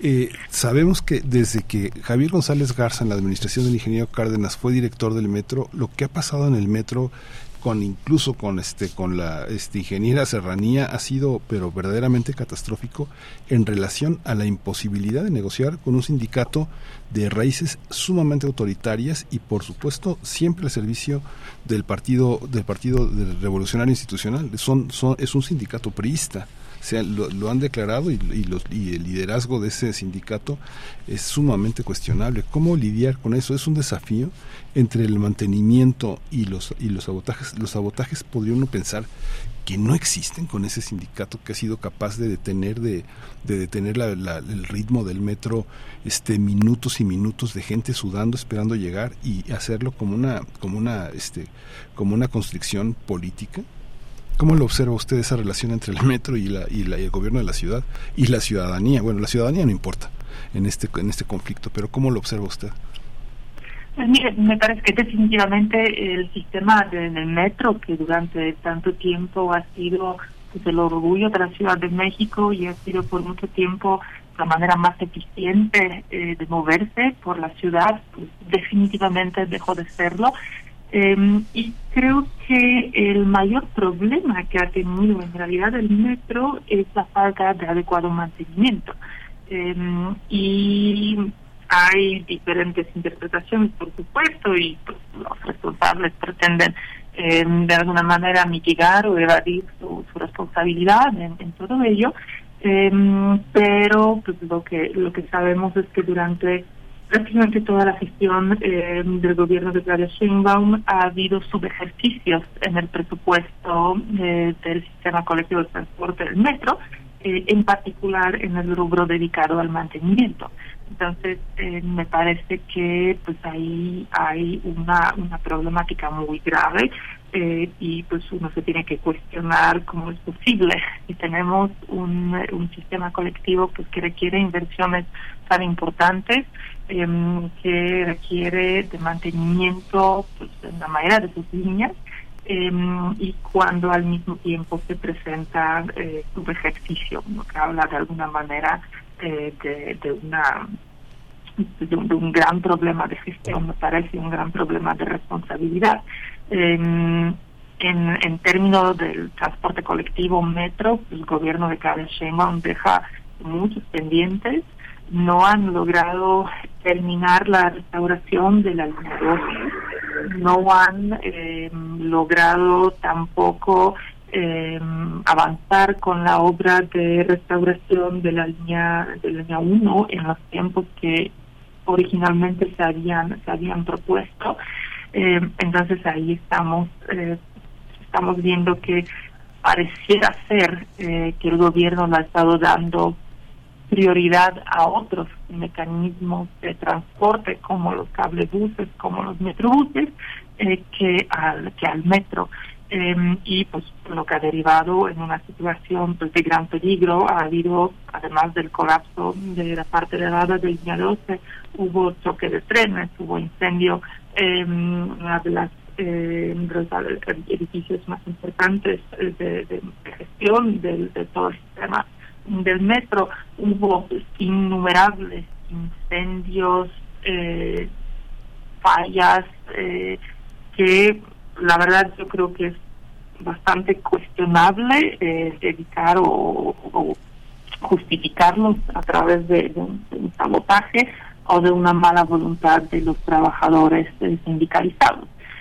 Sindicatos en México, especialmente sindicatos de los trabajadores del Estado, pues, son definitivamente eh, grupos de interés muy poderosos, con mucha influencia, que durante décadas han logrado colocarse eh, y han logrado generar muchos privilegios eh, para, para ellos, para su incidencia en la gestión en donde operan y para, para sus trabajadores, con frecuencia en perjuicio eh, del, del resto de la ciudadanía, pero me parece que de ninguna manera cuestiones de sabotaje ni cuestiones eh, de posible supuesto sabotaje ni cuestiones de la relación sindical justifican el abandono de las tareas del mantenimiento que se ha tenido en el, en el metro y que exponen a los usuarios eh, pues a riesgos muy importantes todos los días. Sí, pues, pues vamos, vamos al cierre. Les pediría, pues, que, que, que, tengan un comentario de cierre con lo que ustedes quieran eh, quieran aportar lo que se haya quedado por ahí en el tintero. Por supuesto que también nos queda eh, varios temas entre ellos tal vez el el de qué tanto fue independiente la gestión de la doctora Sheinbaum frente al presidente López Obrador frente a una figura tan pues tan tan grande tan poderosa como el presidente actual de la República eh, es algo a lo que es, pues es un tema que se ha señalado mucho no en la en las en la gestión de la ahora ex jefa de gobierno que tanto logró no poner distancia en qué temas y en cuáles definitivamente no. Eh, un punto, digamos, como sugerencia para, para eh, pues agregar a lo que quieran cerrar, eh, doctora Luz María Cruz Parcero, por favor. Gracias. A ver, yo aprovecho el tema para comentar que, a ver, cuando tenemos estas formas de, de, personajes, de, liderazgos tan fuertes como el de López Obrador, eh, me parece muy importante que tengamos también claro justo la necesidad de fortalecer nuestras instituciones democráticas y de participación ciudadana. Eh, más allá de si Claudia Sheinbaum, que yo sí lo creo, se alineó mucho con la política de eh, con la política del gobierno federal, eh, incluso en temas tan delicados como eh, las expresiones de los grupos feministas, como estos temas de la Guardia Nacional, me parece que son que son temas delicados donde una una gestión, al menos un perfil como el de ella, no debió alinearse en ese sentido. Eh, pero más allá de esto, porque finalmente eso es lo que las lo que las personas, las voluntades eh, pueden y quieren hacer eh, eh, para manejar la, la política. Sin embargo, me parece que un tema que no hemos tocado y con el que sí me gustaría dejar al menos la reflexión es este de la participación ciudadana. En temas de participación ciudadana, el gobierno capitalino, el Congreso capitalino, no se ha esforzado mucho por fortalecer eh, incluso por apoyar las labores sustantivas de un instituto como el Instituto Electoral de la Ciudad de México. Sabemos que han tenido muchos problemas relacionados con la implementación de programas, porque todo tiene pasa por presupuestos que les han sido eh, recortados o incluso negados. Entonces, eh, a mí me parece que sí, yo sí esperaría que al menos en la próxima gestión, no en la de Martí Batres, porque también tiene otro tipo de trayectoria que ya comentaremos en alguna otra ocasión, que sí creo que tenemos que poner la mirada en la participación ciudadana y en compromisos reales de, quienes gobiernan la ciudad, de quienes gobiernan las entidades en el fomento a este tipo de ejercicios y a toda la institucionalidad que, se asocia con estos ejercicios. Muchas gracias. Doctora Carolina Gilas, ¿con qué cierras? Yo coincidiría eh, en esta primera parte con, con Luz María en la idea de que pues, relación de autonomía e independencia, pues no solo en el caso de la jefa de gobierno de México, pero en general de todas las gubernaturas eh, emanadas de Morena, pues ha, sido eh, subordinada claramente a las instrucciones eh, desde, desde, desde, lo nacional, em, que no es nada de, de sorprenderse ante el estilo de liderazgo que ejerce el presidente Andrés Manuel López Obrador y que también en general podemos observar que durante su gestión las gubernaturas em, han sido actores políticos muy relevantes en, en los gobiernos en los sexenios previos, pues han perdido una gran parte de esa capacidad de incidencia en, la política nacional. Em, creo que lo que un tema importante me parece, pero que ya no tocamos hoy, es el tema de la crisis del agua, donde por supuesto em, es un tema en el que todos los gobiernos previos eh, no han estado a la altura, no han tenido la capacidad de articular políticas públicas profundamente transformadoras que permitieran eh, pues, generar o, buscar asegurar un mejor futuro para, para la Ciudad de México. Y creo que eh, la gestión de Claudia Sheinbaum en ese sentido no fue diferente, tampoco eh, ha logrado articular políticas públicas que permitieran mirar el futuro muy próximo, no estamos hablando aquí de décadas, generalmente de los próximos años, en términos del acceso al agua y de la seguridad eh, en, este, en este sentido para la ciudadanía, eh, para las y los habitantes de la Ciudad de México. Estamos en un punto muy complejo y eh, el acceso al agua solamente va a empeorar en los próximos años y pareciera ser que no nos importa lo suficiente. Pues muchísimas gracias a las dos por esta generosidad en sus opiniones, en sus análisis.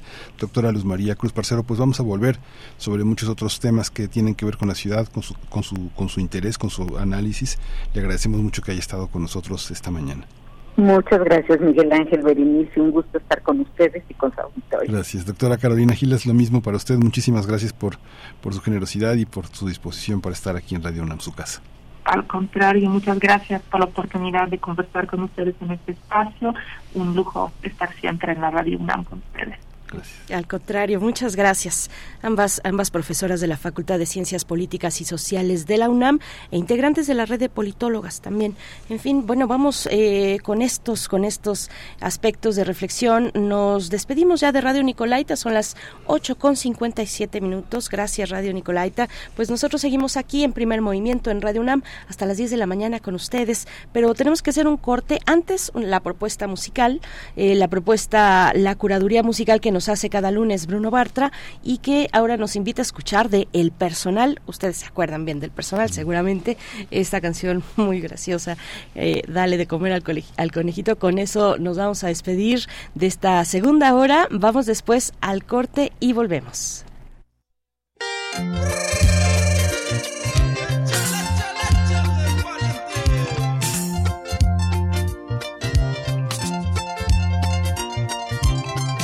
Tienes algo delicioso, algo sensacional.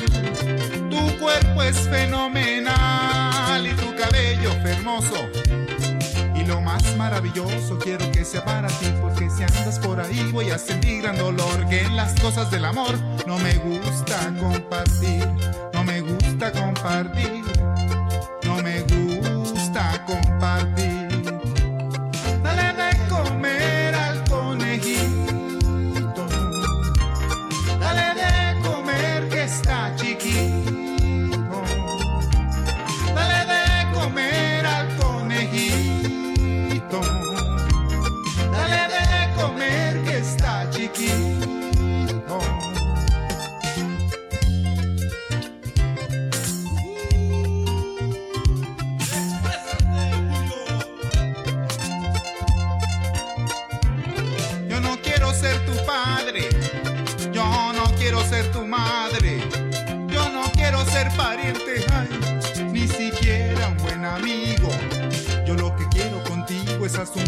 Aparte, es aplicarte el ombligo a lo que aspiro yo tanto y por eso yo te canto, para ver si lo consigo, para ver si lo consigo, para ver si lo consigo.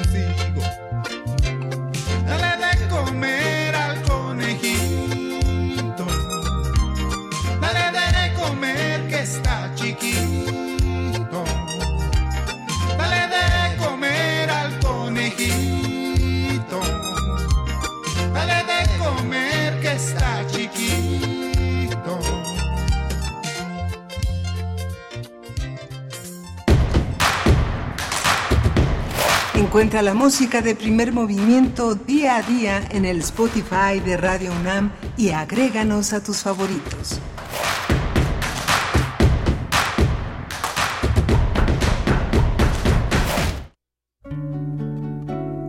Formar una pareja, madurar y casarse. No está mal. Pero, ¿eso es todo lo que hay? ¿Cuántas formas tenemos para expresar nuestra sexualidad? Radio UNAM te invita a conocer todas las caras del placer y el amor humano en la transmisión especial de la serie Cinco Sentidos. Rutas de la sexualidad más allá de la piel. Una producción de Altavoz Radio. Todos los miércoles a las 10 horas por el 96.1 de FM. Una forma de abrirnos a la diversidad a través de los oídos. Radio UNAM. Experiencia sonora.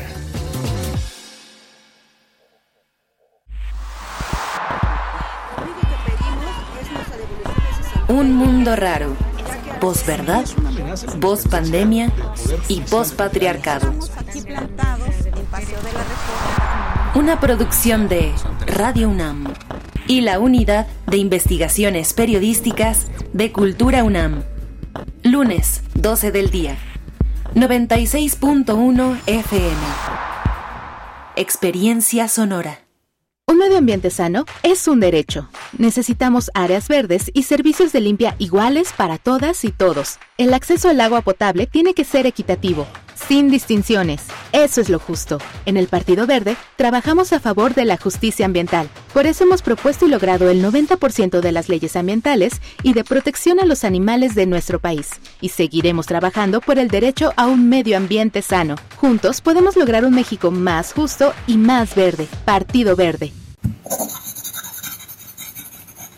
Un libro no termina con el punto final. No es solo la escritura y la corrección hay mucho más que un proceso creativo o un arranque de inspiración. Las palabras encierran conocimiento y cultura, pero también gustos y texturas.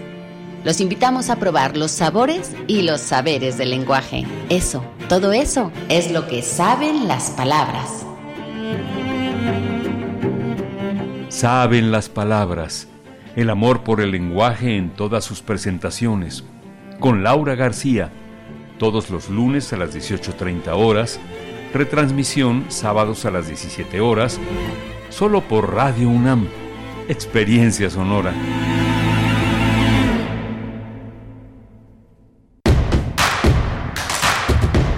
Queremos escucharte. Llámanos al 55 36 43 39 y al 55 36 89 89. Primer movimiento. Hacemos comunidad.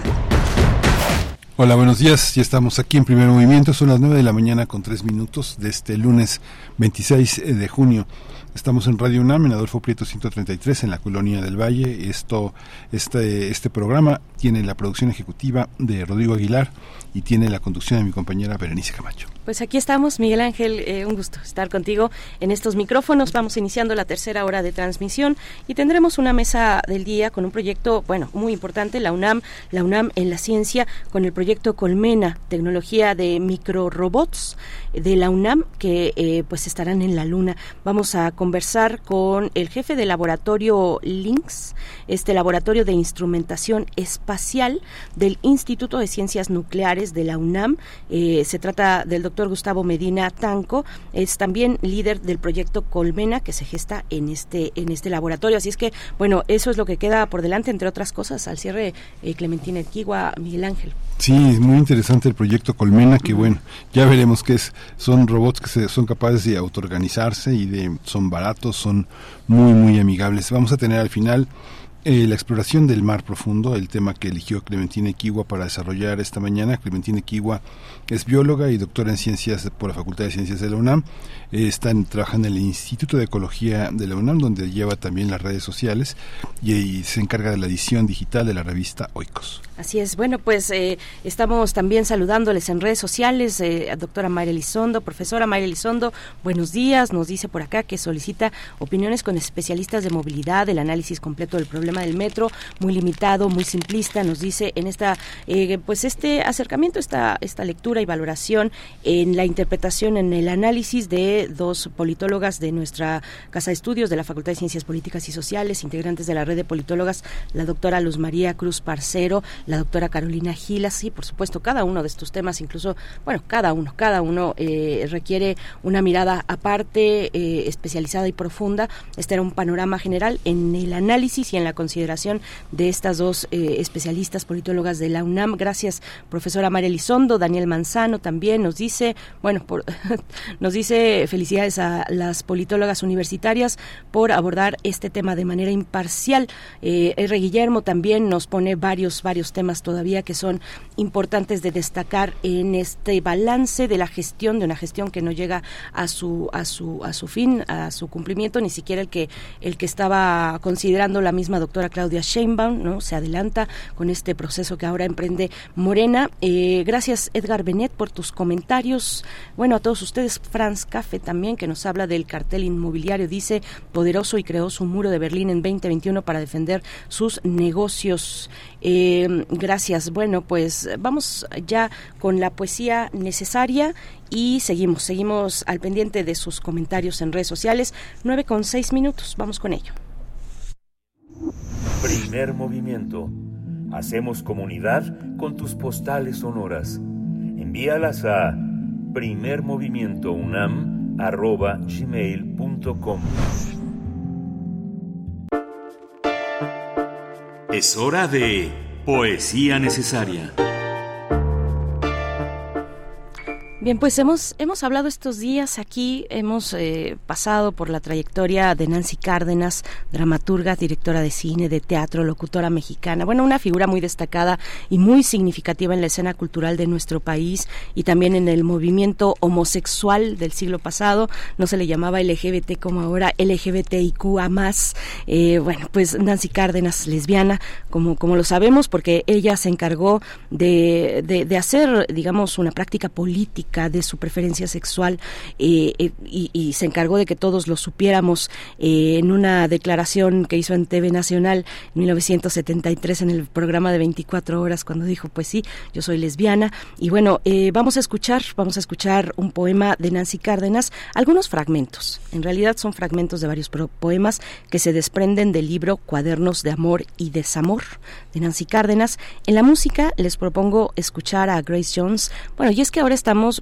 eh, y, hemos eh, propuesto aquí en esta sección de poesía necesaria acercarnos a la poesía eh, que tiene que ver con, con, la cuestión LGBT por estar en el mes del orgullo y bueno, en la música les propongo a Grace, Jones, esta artista jamaiquina, una mujer icónica, pues que jugó con los estereotipos a través de su de una imagen andrógina muy desafiante en los años 80. Vamos a escuchar su interpretación de La Vie en Rose, La vida en rosa. Hay una escena muy bonita, muy hermosa, de la película de Almodóvar, Dolor y Gloria, de estas películas más recientes, fue de 2019.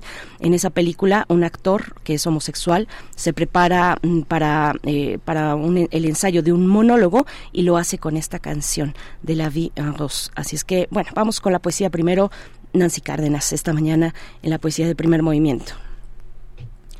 Entre tantas liberacionistas que conozco, solo tú, de apariencia tan frágil, has querido llevar a la cama esos principios básicos de la teoría? ¿Por qué a mí, criatura de otras edades culturales, entregarme la firmeza de ese músculo angelical, las texturas diversas de tu intimidad bañadas al instante por las aguas sagradas del amor, el primer estremecimiento de tu entraña profunda? Si hablamos en el distrito, si habitamos el Distrito Federal, las pueblerinas románticas tenemos que resignarnos. La vida no transcurre junto a un estanque, sino a un costado del periférico. Allí, muñeca de asfalto, bajo la lluvia, decidiste que esa noche dormirías conmigo. Dejemos que el amor declare su santo nombre en cada uno de nuestros tejidos, estratos emocionales y apetencias más escondidas, antes de comprometernos por las dos leyes, la tuya y la mía.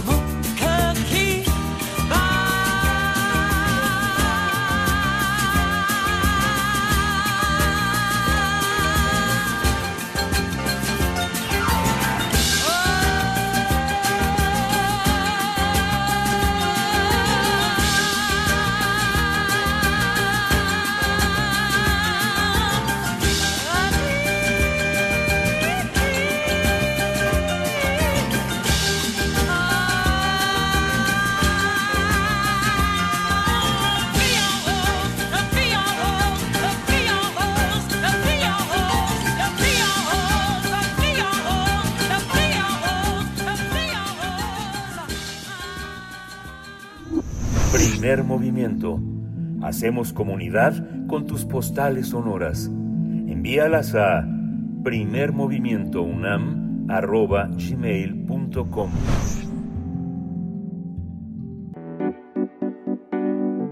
La mesa del día.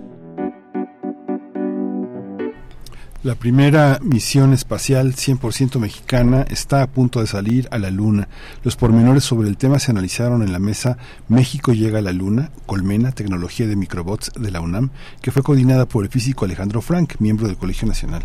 En este evento se estableció que el proyecto Colmena, que irá a la Luna a bordo de la nave Peregrine 1 de la empresa estadounidense Astrobotic, consistirá en el envío de cinco microrobots, cada uno con 57 gramos de peso, los cuales serán colocados en la superficie lunar para actuar de forma autónoma, la cual será coordinada con, como exploradores y mineros espaciales. Esta misión también servirá para estudiar los desafíos de la minería en el espacio como la radiación, la temperatura y el polvo lunar, y se espera que los microbots realicen mediciones y recolecten datos sobre la composición del suelo lunar, la radiación, la temperatura y otros factores ambientales. Además, se podrán llevar a cabo experimentos científicos y tecnológicos específicos, como la prueba de nuevos materiales o tecnologías de exploración espacial. El objetivo principal del proyecto Colmena es demostrar la viabilidad de la tecnología de microbots y sentar las bases para futuras aplicaciones en exploración espacial, como la recolección de minerales o agua en la Luna y la minería de, este, de, asteroides. Se tienen planeadas también tres misiones hasta 2030, siendo estas, primera misión, el inicio de una serie de investigaciones científicas y tecnológicas que se van a llevar a cabo. Pues qué emocionante. Y vamos a tener una conversación sobre este proyecto, su relevancia para México en la ciencia y en la exploración espacial. Nos acompaña Gustavo Medina Tanco, jefe del Laboratorio de Instrumentación Espacial, LINX por sus siglas, del Instituto de Ciencias Nucleares de la UNAM y líder del proyecto Colmena. Gracias, doctor Gustavo Medina Tanco, por estar esta mañana, por acompañarnos con estas buenas noticias. ¿Cómo está? Bienvenido. Buenos días, un gusto estar con ustedes. Gracias por la oportunidad de hablar con ustedes.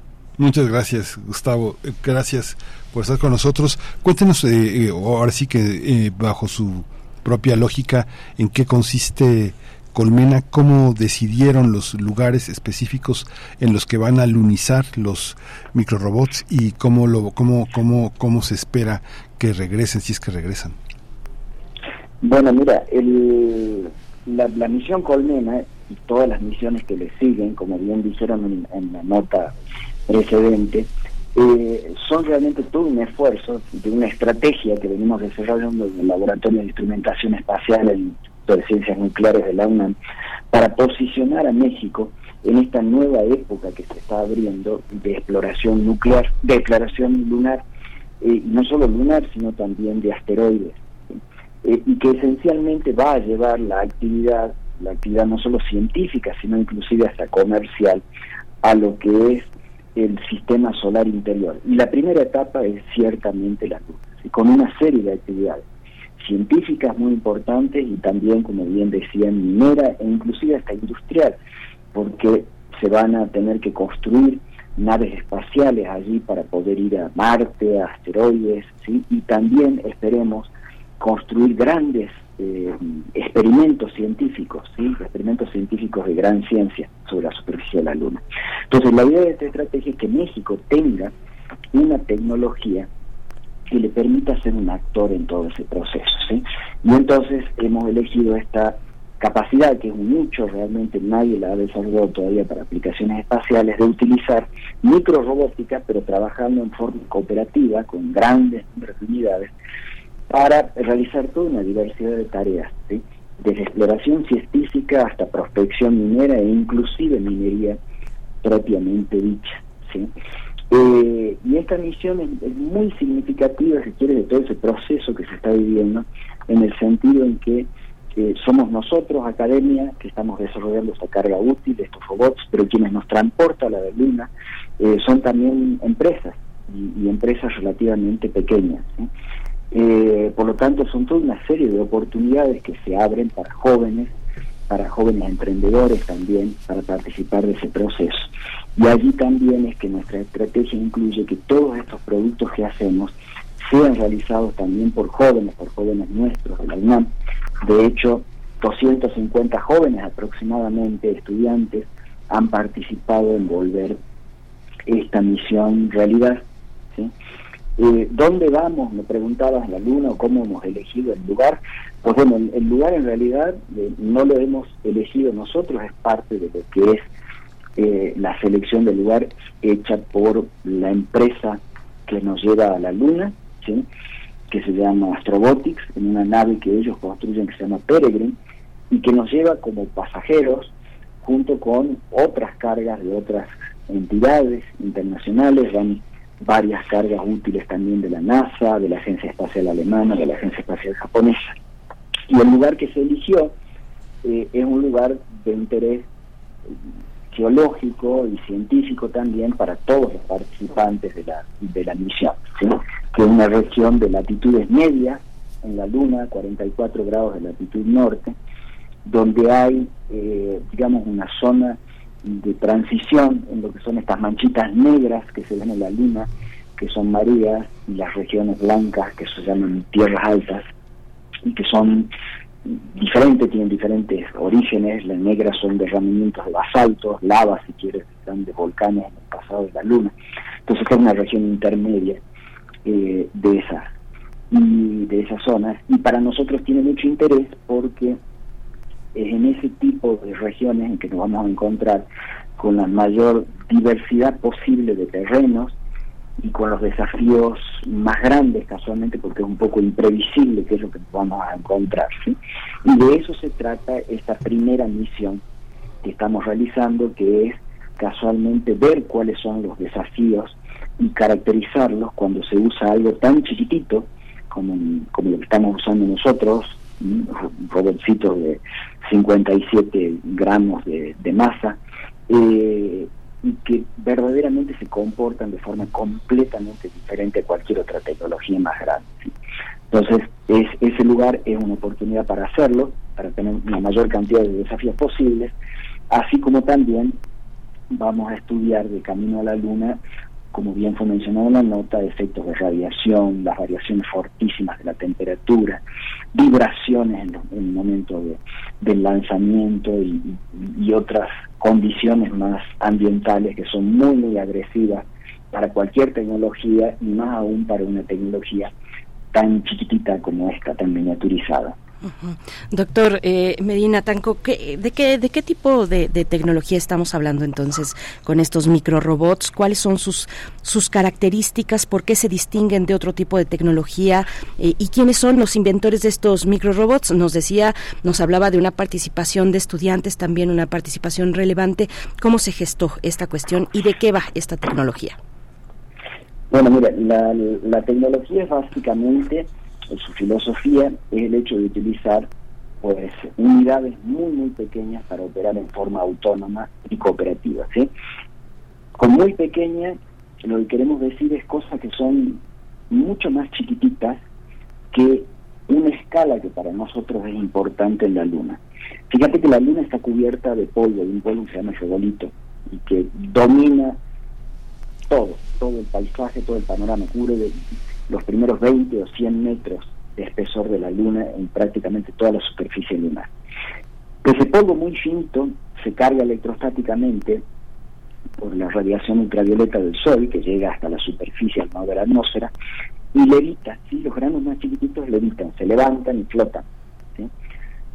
Y eso forma una capa límite sobre la superficie de la Luna que tiene más o menos unos 30 centímetros de espesor en los cuales se mezcla el viento solar que llega del Sol, que es parte de la corona, de la expansión de la corona del Sol, y se mezcla con este polvo y forma una cosa que se llama un plasma polvoroso. Cuando tienes un, astronauta o, un, rover grande, como los que ya se han mandado, todas estas cosas les pasan a los astronautas en los zapatos y a los rovers grandes pues, en la parte de abajo de las ruedas pero la tecnología que nosotros queremos hacer es tan chiquitita que ella tiene vive dentro de este medio. O sea, nuestros robotcitos, por ejemplo, el diámetro de las ruedas tiene 4 centímetros de altura. Toda su electrónica está a un centímetro y medio de la superficie. Mientras que esta capa, te digo, que tiene como 30 centímetros de altura. Decir, vivimos ahí adentro. Eso hace que la tecnología sea totalmente diferente porque los problemas son totalmente diferentes desde comunicaciones hasta los efectos disruptivos del polvo en la electrónica, en la mecánica, etcétera, todo, todo es diferente. Por otro lado, cuando tienes una, sistemas tan, tan pequeños como estos, es muy difícil implementar medidas para protegerte del medio ambiente. Por ejemplo, si tienes una nave grande o un instrumento grande, te puedes proteger de la radiación, que es muy, muy elevada, ahí en esos medios fuera de la magnetosfera terrestre, poniendo capas muy gruesas de materiales que te protegen de eso. las temperaturas pueden variar también entre menos 180 grados centígrados y más 150 grados centígrados. Cuando tienes un instrumento grande, puedes tener un control activo de temperatura, es decir, algo que si hace mucho calor te enfríe y si hace mucho frío te caliente. Cuando eres tan, tan chiquitito, no puedes implementar esa solución. Simplemente sería muy pesado, muy grande, muy voluminoso. Eso quiere decir que tienes que trabajar con estrategias diferentes. Eh, protegerte de la radiación usando, sí, algunos polímeros, algunos materiales para protegerte un poco, pero después también programando en forma diferente, de tal modo que el software, digamos, se proteja de daños por radiación. En el caso de las temperaturas, tienes que implementar diversos sistemas para reciclar el calor del, instrumento un poco y, aparte seleccionar materiales y componentes simplemente para sobrevivir sin necesariamente controlar esos factores y otra serie de medidas que tienes que implementar. Entonces todas esas cosas son críticas eh, y eso hace con que la tecnología esa sea completamente diferente de cualquier otra que se haya utilizado. Y eso es lo que los vuelve eh, innovadores también en ese sentido. ¿sí? Y por el otro, la filosofía de trabajo de esos sistemas es completamente diferente. La de un robot o una máquina muy sofisticada, muy grande, etcétera, pues se parecen a lo que vos ves todos los días acá en nuestra civilización, ¿sí? a seres humanos trabajando o a grandes máquinas trabajando. Cuando vamos a este tipo de sistemas, se parece más con lo que verías en la naturaleza en la forma de abejas, por ejemplo, en una colmena, de ahí el nombre, eh, trabajando todas cooperativamente para hacer algo, eh, algo que es de interés común y donde una unidad en sí no es tan importante, o sea, si se muere una abeja, la colmena pues, sigue funcionando, ¿sí? si se muere una hormiga, el hormiguero sigue funcionando. ¿sí? Eh, cuando se te muere un robot grande, una máquina grande, de las cuales tenés muy pocas, pues el impacto es muy, grande sobre los objetivos de esa misión que tenías, inclusive puede ser catastrófico, simplemente no lo podés hacer más hasta que no reemplace esa unidad. Entonces, eso es lo que lo vuelve así creativo y, innovador y diferente, sí, es por eso tan importante hacer. Estos robotcitos que van ahora no son para nada los que van a venir en las misiones siguientes, estos están hechos en esta forma solamente para cumplir esta primera etapa de caracterizar y entender los problemas que hay que enfrentar, así como realizar algunas mediciones científicas que son de gran interés, sobre todo para nuestros propios objetivos. Hay una también hay una visión que consiste en pensar que eh, todo lo que en este proyecto está involucrado eh, llama, llama la atención que no se haya podido categorizar de la manera en la que se ha categorizado antes, digamos, la capacidad de muestreo y la capacidad de colaboración. ¿Por qué no se había, por qué no se había logrado pensarlo como de esa manera tan ecuménica y tan amplia para poder registrar tantos niveles de, de preocupación que corresponden a tantos proyectos tan distintos y otros que ni siquiera se han configurado, que están por venir? Bueno, miren, mm, lo que pasa es que no es una mala solución técnica, si quieres, pensar en, un robot eh, súper sofisticado, ¿sí? A la Terminator. Obviamente, lo primero que pensás es que cuando vos te enfrentás ante el problema de que llevar un hombre al espacio para realizar tareas eh, es muy caro y, muy peligroso, porque los seres humanos no estamos preparados para, para, el, para el espacio, no hemos evolucionado para esos medios pues lo primero que pensás es reemplazarlo con una máquina que haga lo mismo, ¿no? Y en todo caso, no solo que haga lo mismo, sino que haga lo mismo, pero en mayor cantidad, con mayor eficiencia. ¿sí? Entonces, pues lo, lo que te sale naturalmente es emular de alguna forma a un ser humano o a las máquinas que venimos utilizando y, y que nuestra civilización tecnológica viene utilizando desde hace tanto tiempo y también. ¿sí? pero eso no quita que uno siempre no tenga, tenga que mantener esa capacidad de mirar al problema desde otro ángulo. Eh, y de eso se trata Colmena, es decir, nosotros, y ahora hablo como México, difícilmente podemos ir a competir con, con Europa, Estados Unidos, Japón, China en hacer robots de altísima inteligencia y sofisticación y complejidad. O sea, podríamos hacer cosas de esas, pero no seríamos competitivos, simplemente ellos llevan décadas investigando en esas áreas y avanzando. Se necesita buscar otro nicho de oportunidades, y eso es lo que hemos hecho, buscar otro nicho que no va a reemplazar ese que te digo de esos robots muy sofisticados, pero sí lo puede complementar en una forma sumamente importante o inclusive puede permitir que se trabaje en otros ambientes donde la, donde la, estrategia normal no funcionaría. Por ejemplo, un asteroide. Por eso te digo que esta tecnología no es solo para la Luna, y sino también muchísimo para asteroides. Si va a un asteroide, por ejemplo, que tiene interés comercial de minería y que es algo que tiene entre 800 y 1000 metros de diámetro, la gravedad en ese cuerpo es un milésimo de la terrestre. Imagínate que si yo pongo una máquina grande o, un robot grandote y sofisticado, eh, con esa gravedad tan baja, el primer movimiento que haga, pues sale expulsado de la superficie. O sea, no es la máquina ideal para trabajar en esos ambientes. Mientras que unidades chiquititas como estas, pues sí podrían ser lo más adecuado para ir y hacer minería en un asteroide. Sería un ambiente donde muy probablemente una máquina grande directamente no lo puede hacer y estas serían los únicos que lo podrían hacer. ¿sí? Vos ves, por ejemplo, una mosca caminando por la pared o por el techo sin ningún problema. Eh, es tan chiquitita y tiene tan poca masa que fácilmente se puede agarrar a esos sistemas, ¿no? Eh, bueno, algo como eso harían estas unidades pequeñas. Pero se trata de eso, o sea, un problema siempre admite muchas soluciones diferentes. Eh, lo que no se debe perder es la riqueza esa de mirarlo desde diversas perspectivas para explorar todas las soluciones posibles y no necesariamente solo las más obvias. Y también hay otra cosa, hay algo que ha avanzado mucho, una área que ha avanzado mucho en las últimas pocas décadas, te diría en las últimas dos décadas o década y media, que es casualmente todo lo que son las ciencias de la complejidad. Y que el hecho de que eh, empezamos a ver al, al, medio ambiente, al, al, universo, si quieres, inclusive, no con esa visión reduccionista de ver una unidad o de simplificar el problema, sino de verlo en todas sus partes y cómo interactúa.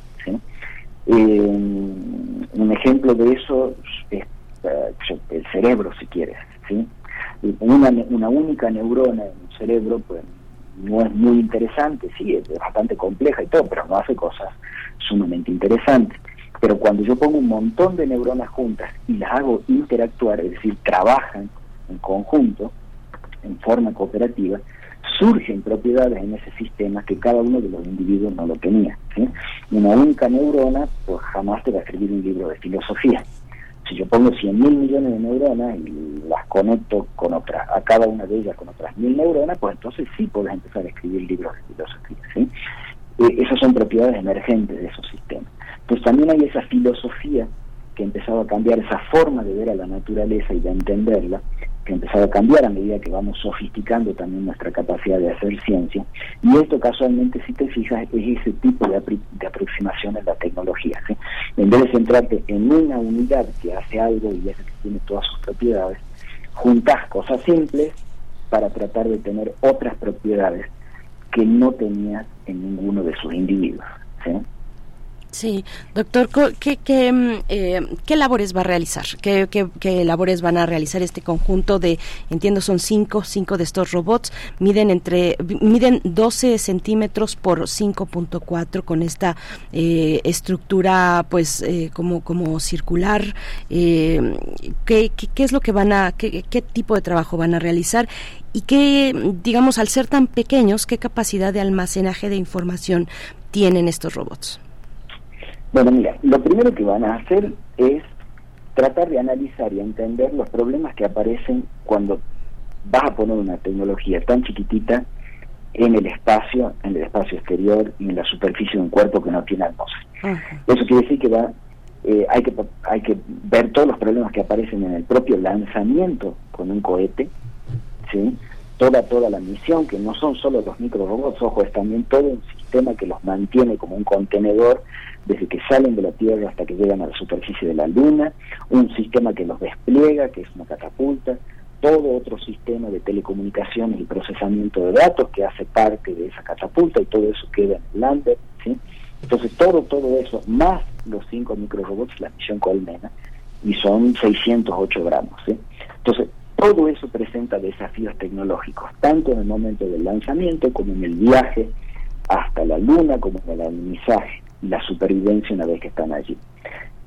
Eso es debido a vibraciones y choques en el lanzamiento, debido a radiaciones muy fuertes al cruzar los cinturones de Van Allen y el medio interplanetario para llegar a la superficie de la Luna, grandes variaciones de temperatura, tanto durante la trayectoria cislunar como en la parte en que se está orbitando en torno de la Luna para esperar a, circularizar las órbitas para el alunizaje. Eh, y después, una vez que llegas a la superficie de la Luna, tienes también todo el problema del el regolito. Y es cómo se comporta el regolito. Este, este polvo, que es tremendamente dañino, tal vez uno de los mayores desafíos que vamos a tener para, para explorar la Luna, desde todo punto de vista, tanto con máquinas como con seres humanos, es un polvo que tiene tamaño del orden de algunos micrones, en, promedio. Pero tiene una cola en esa distribución de tamaños de granos que llega probablemente a nanómetros. Nadie lo ha medido abajo de un micrón. Eh, y es esa parte de polvo muy, muy fino la que se levanta y eh, levita sobre la superficie de la Luna. Eh, entonces, una vez que estés allí, estos robotcitos van a hacer también toda una serie de pruebas de comunicaciones entre ellos, que pueden ser afectadas por ese polvo, eh, una serie de pruebas de, mecanismos, tienen motores para probarlos, para ver cómo se afectan debido al polvo. Eh, van a tratar de, navegar para ver cuáles son los problemas de navegar sobre el polvo cuando se es tan chiquitito. Uno podría preguntarse, pero ¿qué problema hay de navegar? Ya hemos visto a astronautas que caminan y entraron en saltito por la luna y no les pasó nada. Bueno, eso es porque eh, un astronauta es muy pesado, ¿sí? Y, y un autito como esos que usaron, o los rovers que han andado también después, y China, inclusive eh, India, son máquinas grandes. Cuando yo tengo esas máquinas grandes o pesadas, yo asiento ese polvo, lo compacto y se vuelve muy rígido pero cuando yo pongo algo que es tan chiquitito como esto, o sea, imagínate, estos rovercitos tienen 56, 57 gramos más o menos de, masa.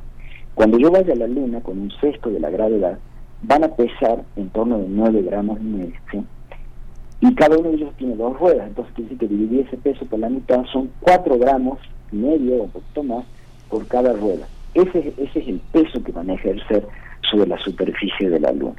Bueno, los granos que son mucho más chiquititos que un micrón, sabemos que, que se levantan mucho y levitan. Los que son bastante más grandes, pues son pesados y se quedan en la superficie de la luna. Pero los que están ahí en el medio, en una cierta fajita, eh, esos están cargados y se repelen, pero no llegan a levitar. Entonces se comportan de una forma muy extraña. Muy probablemente casi casi como si fuera un fluido, pero sin serlo. Eso no lo podemos reproducir acá en nuestros laboratorios en la Tierra.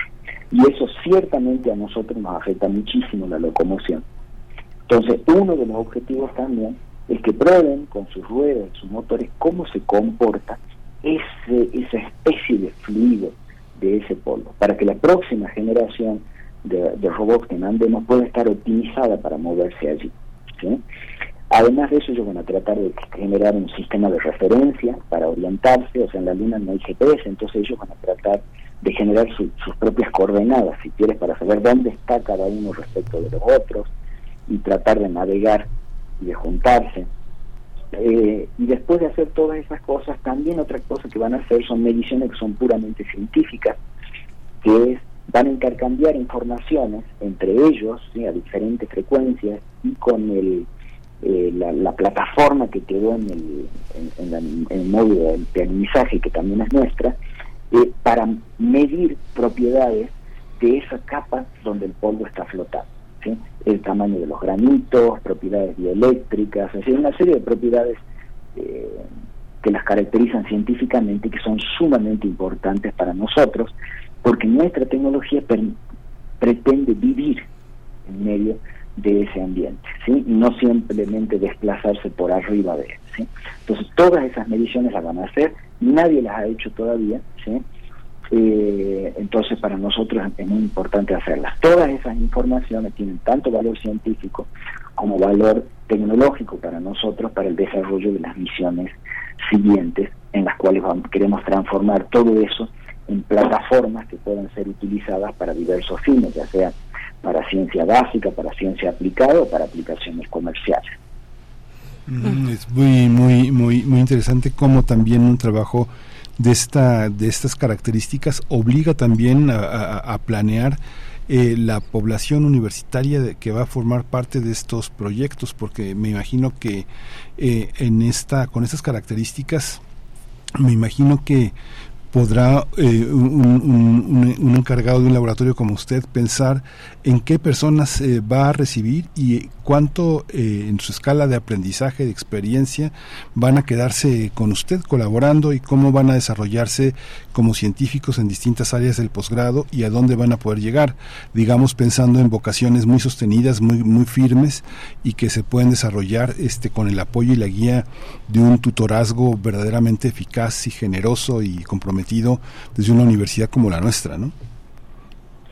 Sí, mira, es, es una tarea sumamente importante, porque no es solo esta misión a la Luna que nosotros hacemos, nuestra estrategia también cubre todos los aspectos del sector espacial, desde instrumentación espacial científica para física de partículas y de astropartículas, hasta satélites para mediciones de, clima espacial, para obtención de imágenes que puedan tener interés para este, todo lo que es sustentabilidad del medio ambiente, para aplicaciones en la agricultura. De hecho, lanzamos un satélite también, todo te digo, hecho por, por estudiantes dentro del INC. En 2021 desde India estamos construyendo otro nuevo satélite también para ser lanzado el año que viene probablemente, con detectores de partículas y cámaras multiespectrales. La idea es que tenemos una estrategia de cómo queremos que se desarrolle el sector espacial en México y, sentimos esa eh, obligación como universidad para marcar esos rumbos y eh, para que para tener una presencia efectiva en el país en un momento muy especial del desarrollo de ese sector. Y eso pasa por cumplir casualmente todas esas labores fundamentales de la universidad, por un lado desarrollar recursos humanos de altísimo nivel, y eso es lo que hacemos. Muchos de esos proyectos que te digo, científicos, por ejemplo, lo hemos hecho en colaboración con, con diversas agencias espaciales, la NASA, la Agencia Espacial Italiana, la Agencia Espacial Rusa, la eh, Agencia Espacial Japonesa, etcétera, la Agencia Espacial Francesa, eh, y diversos institutos eh, científicos que tienen gran experiencia en el sector espacial, otros son proyectos propios, pero en todo tenemos una línea en la que vamos siguiendo y vamos formando todos los recursos humanos de alto nivel para poder después eh, darle al país casualmente lo que más se necesita si quieres establecer un sector espacial que es gente, gente y conocimiento. Y por otro lado, generar en paralelo infraestructura también, bajo la demanda de esos propios proyectos. Y el distintivo nuestro es formar a toda nuestra gente casualmente en proyectos reales. Son proyectos que tienen escalas de tiempo reales, que van a volar siempre, ya sean proyectos estratosféricos, espaciales o interplanetarios como este, si quieres, ¿sí? Eh, permitiéndoles realmente oportunidades únicas a nuestros alumnos de formarse en forma pues efectiva, ¿sí? y práctica que le pueda servir también a la industria nacional para que ella pueda participar también en todos estos desarrollos espaciales a nivel internacional como, como un competidor más de nivel. Entonces, esa es nuestra misión y eso es lo que tratamos de eh, lograr con todos estos proyectos, en diversos sectores que nosotros identificamos como eh, críticos. Pues doctor, muchas gracias. ¿Cuál, ¿Cuál es la fecha ya para, cerrar esta participación que, le agradecemos, que es muy emocionante, eh, para estar a la expectativa también de lo que va a pasar con este lanzamiento? ¿Cuál es la fecha de lanzamiento? ¿Cómo podemos enterarnos de los detalles, del trayecto, del alunizaje, de la llegada de estos cinco microrobots diseñados por, eh, por LINX, el Laboratorio de Instrumentación Espacial del Instituto de Ciencias Nucleares? ¿Cuáles son las coordenadas? Bueno, mira, eh, si ustedes quieren emoción la van a tener porque se acuerdan de Artemis que ya se lanzaba y que se había postergado y ya se lanzaba. Bueno, acá vamos para la misma. Lo que pasa es que eh, la nave es lanzada por... Nosotros estamos integrados en una nave que se llama Peregrine, esa es la que va hasta la Luna, pero a esa nave hay que sacarla de la Tierra. A esa la saca un cohete que se llama Vulcan Centaur, de otra empresa, que se llama United Launch Alliance, ULA eh, ese cohete está ha tenido algunos, se le detectaron algunos problemitas eh, y entonces la fecha original, que era el 4 de mayo, ha ido siendo postergada. ¿sí? En este momento no sabemos exactamente cuál va a ser la fecha, pero mm, no creería que sea antes de mediados de septiembre realmente, porque se han descubierto algunos problemas y hay que eh, hay otros que hay que identificarlos bien, hay que implementarlos en el cohete, eso, eso lleva un tiempo porque como ustedes saben, en estas cosas no hay margen de error. Eh, una piecita que falle y el cohete no es que falla, es que se desintegra eh, y se pierde absolutamente todo. Pero bueno, ahí estamos, trataremos de tenerlos al tanto, obviamente, en cuanto, en cuanto sepamos cómo, cómo evoluciona esto pero por el momento yo diría que estamos ante una expectativa de, diría, no antes de mediados de septiembre. Mm, muy bien, pues estaremos muy atentos, eh, doctor Gustavo Medina Tanco, jefe de Laboratorio de Instrumentación Espacial del Instituto de Ciencias Nucleares de la UNAM, líder de este proyecto Colmena que ha juntado tantas voluntades. Eh, muchas gracias y pues ahí estaremos observando el progreso de este proyecto. Muchas gracias. Gracias a ustedes por el interés. Hasta luego. Hasta pronto. Bueno, pues. Vamos a ir con, vamos a ir con nuestra siguiente sección. Ah, nos vamos ya directamente con Clementine Kiwa. Primer movimiento. Hacemos comunidad con tus postales sonoras. Envíalas a primermovimientounam.gmail.com Biosfera en equilibrio. Pues de las grandes alturas nos vamos a las profundidades más oscuras del mar. Explorar el mar profundo es la propuesta que nos hace la doctora Clementine Kiwa, bióloga, doctora en ciencias y también divulgadora científica desde el Instituto de Ecología de la UNAM. Pues te damos la bienvenida este lunes, querida doctora Clementina. ¿Cómo estás? Mm, vamos a ver si nos escuchas, si la tenemos por ahí en la línea. Vamos a darle unos momentitos más. Seguramente en cualquier instante estará con nosotros la doctora Clementina Kiwa, que por cierto también la podemos escuchar eh, en Habitare, en Habitare aquí en Radio UNAM. Eh, ya está con nosotros, querida Clementina Kiwa, ¿cómo te encuentras? Muy bien, muchísimas gracias y espero que ustedes también. Eh, pues como bien dices, en esta eh, participación quiero que nos asomemos por el mar profundo y bueno, todo este es el pretexto que nos trae el famoso sumergible Titán, un vehículo cilíndrico de casi 7 metros de eslora, construido de fibra de carbono y titanio, que se reportó como perdido el 19 de junio de este año, la semana pasada. Los tripulantes del barco Nodriza, el MB Polar Prince, informaron ese 19 que perdieron comunicación con el sumergible casi dos horas después de que inició su descenso. Cuatro días después, el 23 de junio, la Guardia Costera de los Estados Unidos informó que el equipo de búsqueda encontró restos de la nave cerca del casco del Titanic. Explicaron que lo que sucedió fue que el Titán sufrió una implosión durante el descenso, es decir, la nave fue destruida por la presión marina ejercida sobre el sumergible. El Titán era un sumergible diseñado para transportar a cinco personas y tenía la capacidad de llegar a los 4.000 metros de profundidad. El objetivo del viaje era turístico, para visitar los restos del Titanic. el famoso transatlántico británico, que chocó con un iceberg en abril de 1912. Los restos del Titanic están alrededor de 3.800 metros de profundidad. Los medios han reportado ampliamente qué sucedió a lo largo de esta semana y bueno, los invito a que se asomen a, para ver en los múltiples portales esta cobertura noticiosa que desde la perspectiva científica es realmente muy interesante. Pero de lo que quiero hablar en esta participación es sobre el conocimiento biológico que hay sobre el mar y particularmente a esas profundidades.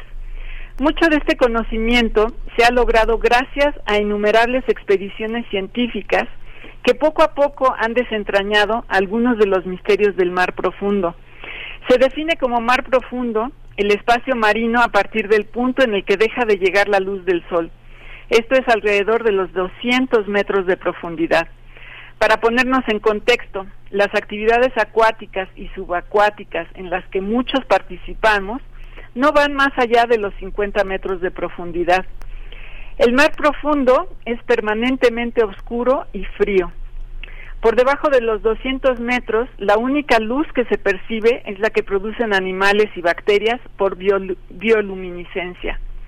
Ahí no hay organismos fotosintéticos que sean el primer eslabón de las cadenas alimenticias. Los primeros estudiosos de los océanos pensaron que la vida a grandes profundidades dependía totalmente de la materia orgánica que caía de la superficie, es decir, de cualquier detrito y restos de los organismos que viven en la superficie. Esta nieve marina, como se le llama técnicamente, cae constantemente hacia el fondo del mar y se pensaba que era la única fuente de alimento de los organismos pelágicos. Pero nunca se pensó que más allá de los mil o dos mil metros de profundidad también existieran organismos capaces de sintetizar sus propios alimentos sin necesidad de los rayos del sol fue en la década de 1970 que la comunidad científica recibía reportes de medidas eh, ambientales del Océano Pacífico que mostraban que a distancias muy cortas variaba la temperatura del agua de casi el punto de congelación a 400 grados centígrados. Cuenta la Oficina Nacional de Administración Oceánica y Atmosférica, la famosa NOAA, que un grupo de científicos de diversos centros de investigación recibió pistas de que había este tipo de actividad en placas tectónicas cercanas a las Islas Galápagos. Visitaron esa zona en 1976 y utilizando equipo para sumergirse con cámaras fotográficas y sonares especiales, y descendieron por la columna marina para observar lo que sucedía. Vieron que en ciertos puntos había rocas blancas y amarillas y restos de conchas de almejas vacías. Al año siguiente, geólogos, geoquímicos y geofísicos estadounidenses volvieron a visitar el sitio. En esta ocasión, utilizaron un sumergible denominado Alvin. Los científicos bajaron con Alvin al sitio ya denominado Clam Bake el 17 de febrero de 1977. Llevaban solamente un equipo de muestreo biológico rudimentario. Ese día, los exploradores vieron por primera vez una ventila hidrotermal. Este increíble descubrimiento fue el detonador para entender parte de la historia geológica de nuestro planeta. Además, con base en sus estudios, concluyeron que las ventilas hidrotermales juegan un papel muy importante en el ciclado del agua del océano a través de las cortezas oceánicas y que a través de ese proceso se enriquece el agua de mar con sales. Las ventilas hidrotermales, además, estaban rodeadas de vida nunca antes vista. Ahí había almejas de más de 30 centímetros de largo y sobre las ventilas se apilaban gusanos tubícolas con puntas rojas. Al estudiar estas comunidades, los biólogos descubrieron por primera vez formas de vida que no dependían de la luz del sol para obtener sus nutrientes. Así que en este ambiente sin luz del sol y con temperaturas altísimas, las bacterias quimiosintéticas eran las que alimentaban a los demás organismos en relaciones simbióticas o de maneras indirectas. A la fecha, se han encontrado muchas ventilas eh, hidrotermales más alrededor del mundo. Por ejemplo, en enero de 2020, la Gaceta de la UNAM reportó el hallazgo de estos sistemas en Guaymas, Sonora. Ahí a 2.000 metros de profundidad Carlos Mortera, Fernando Núñez y Carles Canet de nuestra universidad describieron un sistema en el que predominan temperaturas de agua de hasta 270 grados centímetros, eh, perdón, centígrados, con infiltraciones de aguas frías y emanaciones de metano. En entrevista para la Gaceta, Carlos Canet del Instituto de Geografía dijo que estos lugares, con temperaturas de moderadas a elevadas y un aporte continuo de compuestos químicos inorgánicos, proveen un ambiente similar al que suponemos dio origen a la vida o modelos análogos a sistemas biológicos en otros planetas. Como se ve, después del famoso descubrimiento de 1977, se siguen documentando la enorme riqueza biológica asociada a las ventilas hidrotermales. Y ahora además se reconoce que son fuente de una enorme riqueza minera que gracias a la tecnología moderna ya puede ser accesible para su explotación. Esta industria podría iniciar pronto actividades en aguas profundas internacionales, pero por supuesto, como a mí siempre me preocupa la perspectiva biológica, les comento que las organizaciones como la Unión Internacional para la Conservación de la Naturaleza ya discuten las posibles amenazas de esta industria para la biodiversidad de los ecosistemas de aguas profundas de los que todavía se sabe muy poco. Los problemas que enfrentarán los organismos, además de la transformación de su hábitat, son la contaminación acústica, la acumulación de desechos en el suelo marino y el incremento de partículas suspendidas, entre otros que todavía no están descritos. El incidente del Titán, por supuesto, ha puesto la mira a otra posible industria, el turismo subacuático, y con toda seguridad también impactará las regulaciones al turismo espacial. Pero también nos recuerda que el espacio marino sigue siendo enigmático y que a pesar de nuestros avances tecnológicos no hemos podido acercarnos a conocer más de él. Como ya se ha dicho en muchas partes, sabemos más del espacio exterior que del mar, pero seguiremos con la exploración. Bueno, pues muchas gracias, eh, querida Clementina Equigua. Hay que seguir con la exploración, eh, sí, en, en, el afán de comprender nuestro planeta, de eh, pues eh, proteger los eh, los océanos, los los los océanos y la fauna eh, marina. Muchísimas gracias y bueno, pues ahí ahí estamos con este desenlace trágico que pero que que nos hace afortunadamente también voltear a ver otras perspectivas, la científica, la, la ambiental también de de los océanos. Muchas gracias. No, pues sí, con, con mucho gusto y claro, pues eh, asomarse a ver eh, eh, todas estas maravillas marinas que te dejan sin aliento y realmente en este pequeño tiempo que, que tenemos no no es casi imposible compartirlo, pero este eh, caso particular de las ventilas hidrotermales cambió el conocimiento que se tiene sobre nuestro planeta profundamente. Entonces, bueno, asómense más a conocer sobre estos estos eh, fenómenos físicos y biológicos. Sí, completamente asombrosos. Miguel Ángel, tu micrófono. Muchísimas gracias. Eh, muchas gracias. Clementina, pues nos escuchamos el próximo lunes. Claro que sí. Abrazos para todos. Abrazos. Hasta pronto. Muchas gracias, doctora Clementina Equigua, y la, la, escuchamos también en Habitare. Pues estamos ya al filo de esta emisión. Gracias por su escucha. Eh, una recomendación, acercarse a lo que eh, hacia la semana pasada, fin de la semana pasada, eh, la unidad de la, la, coordinación, perdón, la coordinación para la igualdad de género de la UNAM, eh, pues compartió para toda la comunidad. Se trata de una cartilla, la cartilla universitaria de buenas prácticas enfocadas a poblaciones LGBT LGBTIQ+. Eh, fue presentada, fue presentada esta, esta cartilla, este material eh, eh, con la titular de la coordinación de la SIGO, la Coordinación para la Igualdad de Género, la doctora Tamara Martínez Ruiz estuvo ahí hablando pues de nuestra comunidad universitaria que es plural, que es uno de los afluentes que nutren precisamente esa pluralidad, son las diversidades sexogenéricas. Bueno, pues si pueden acercarse, está esta, mm, esta información en la Gaceta de la UNAM, donde también se habla obviamente de eh, la apertura de la sede en Cuba de la UNAM, del Centro de Estudios Mexicanos que está localizado en la Universidad de La Habana.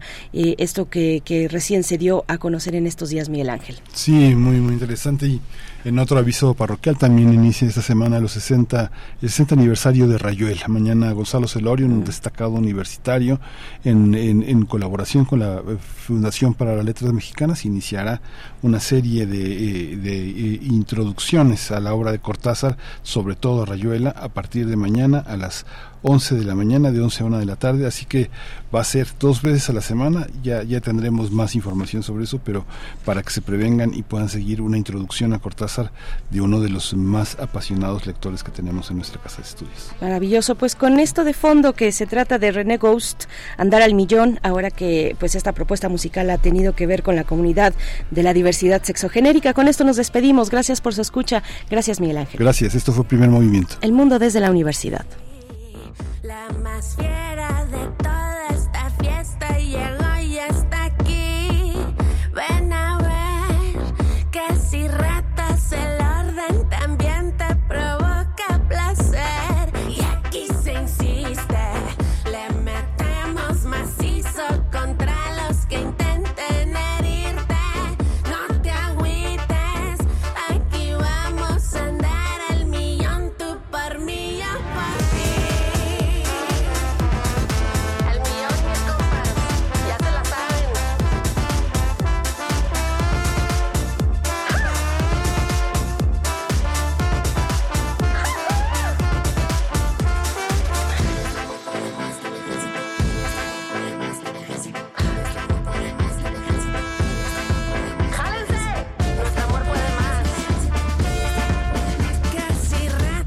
el orden también te provoca placer. Tú resistes. Radio UNAM presentó Primer Movimiento. El mundo desde la universidad. Con Berenice Camacho y Miguel Ángel Gemain en la conducción. Rodrigo Aguilar y Violeta Berber, producción. Antonio Quijano y Patricia Zavala, noticias. Miriam Trejo, coordinación de invitados. Tamara Quirós, redes sociales. Arturo González, operación técnica. Locución, Tessa Uribe y Juan Staca. Quédate en sintonía con Radio UNAM. Experiencia sonora.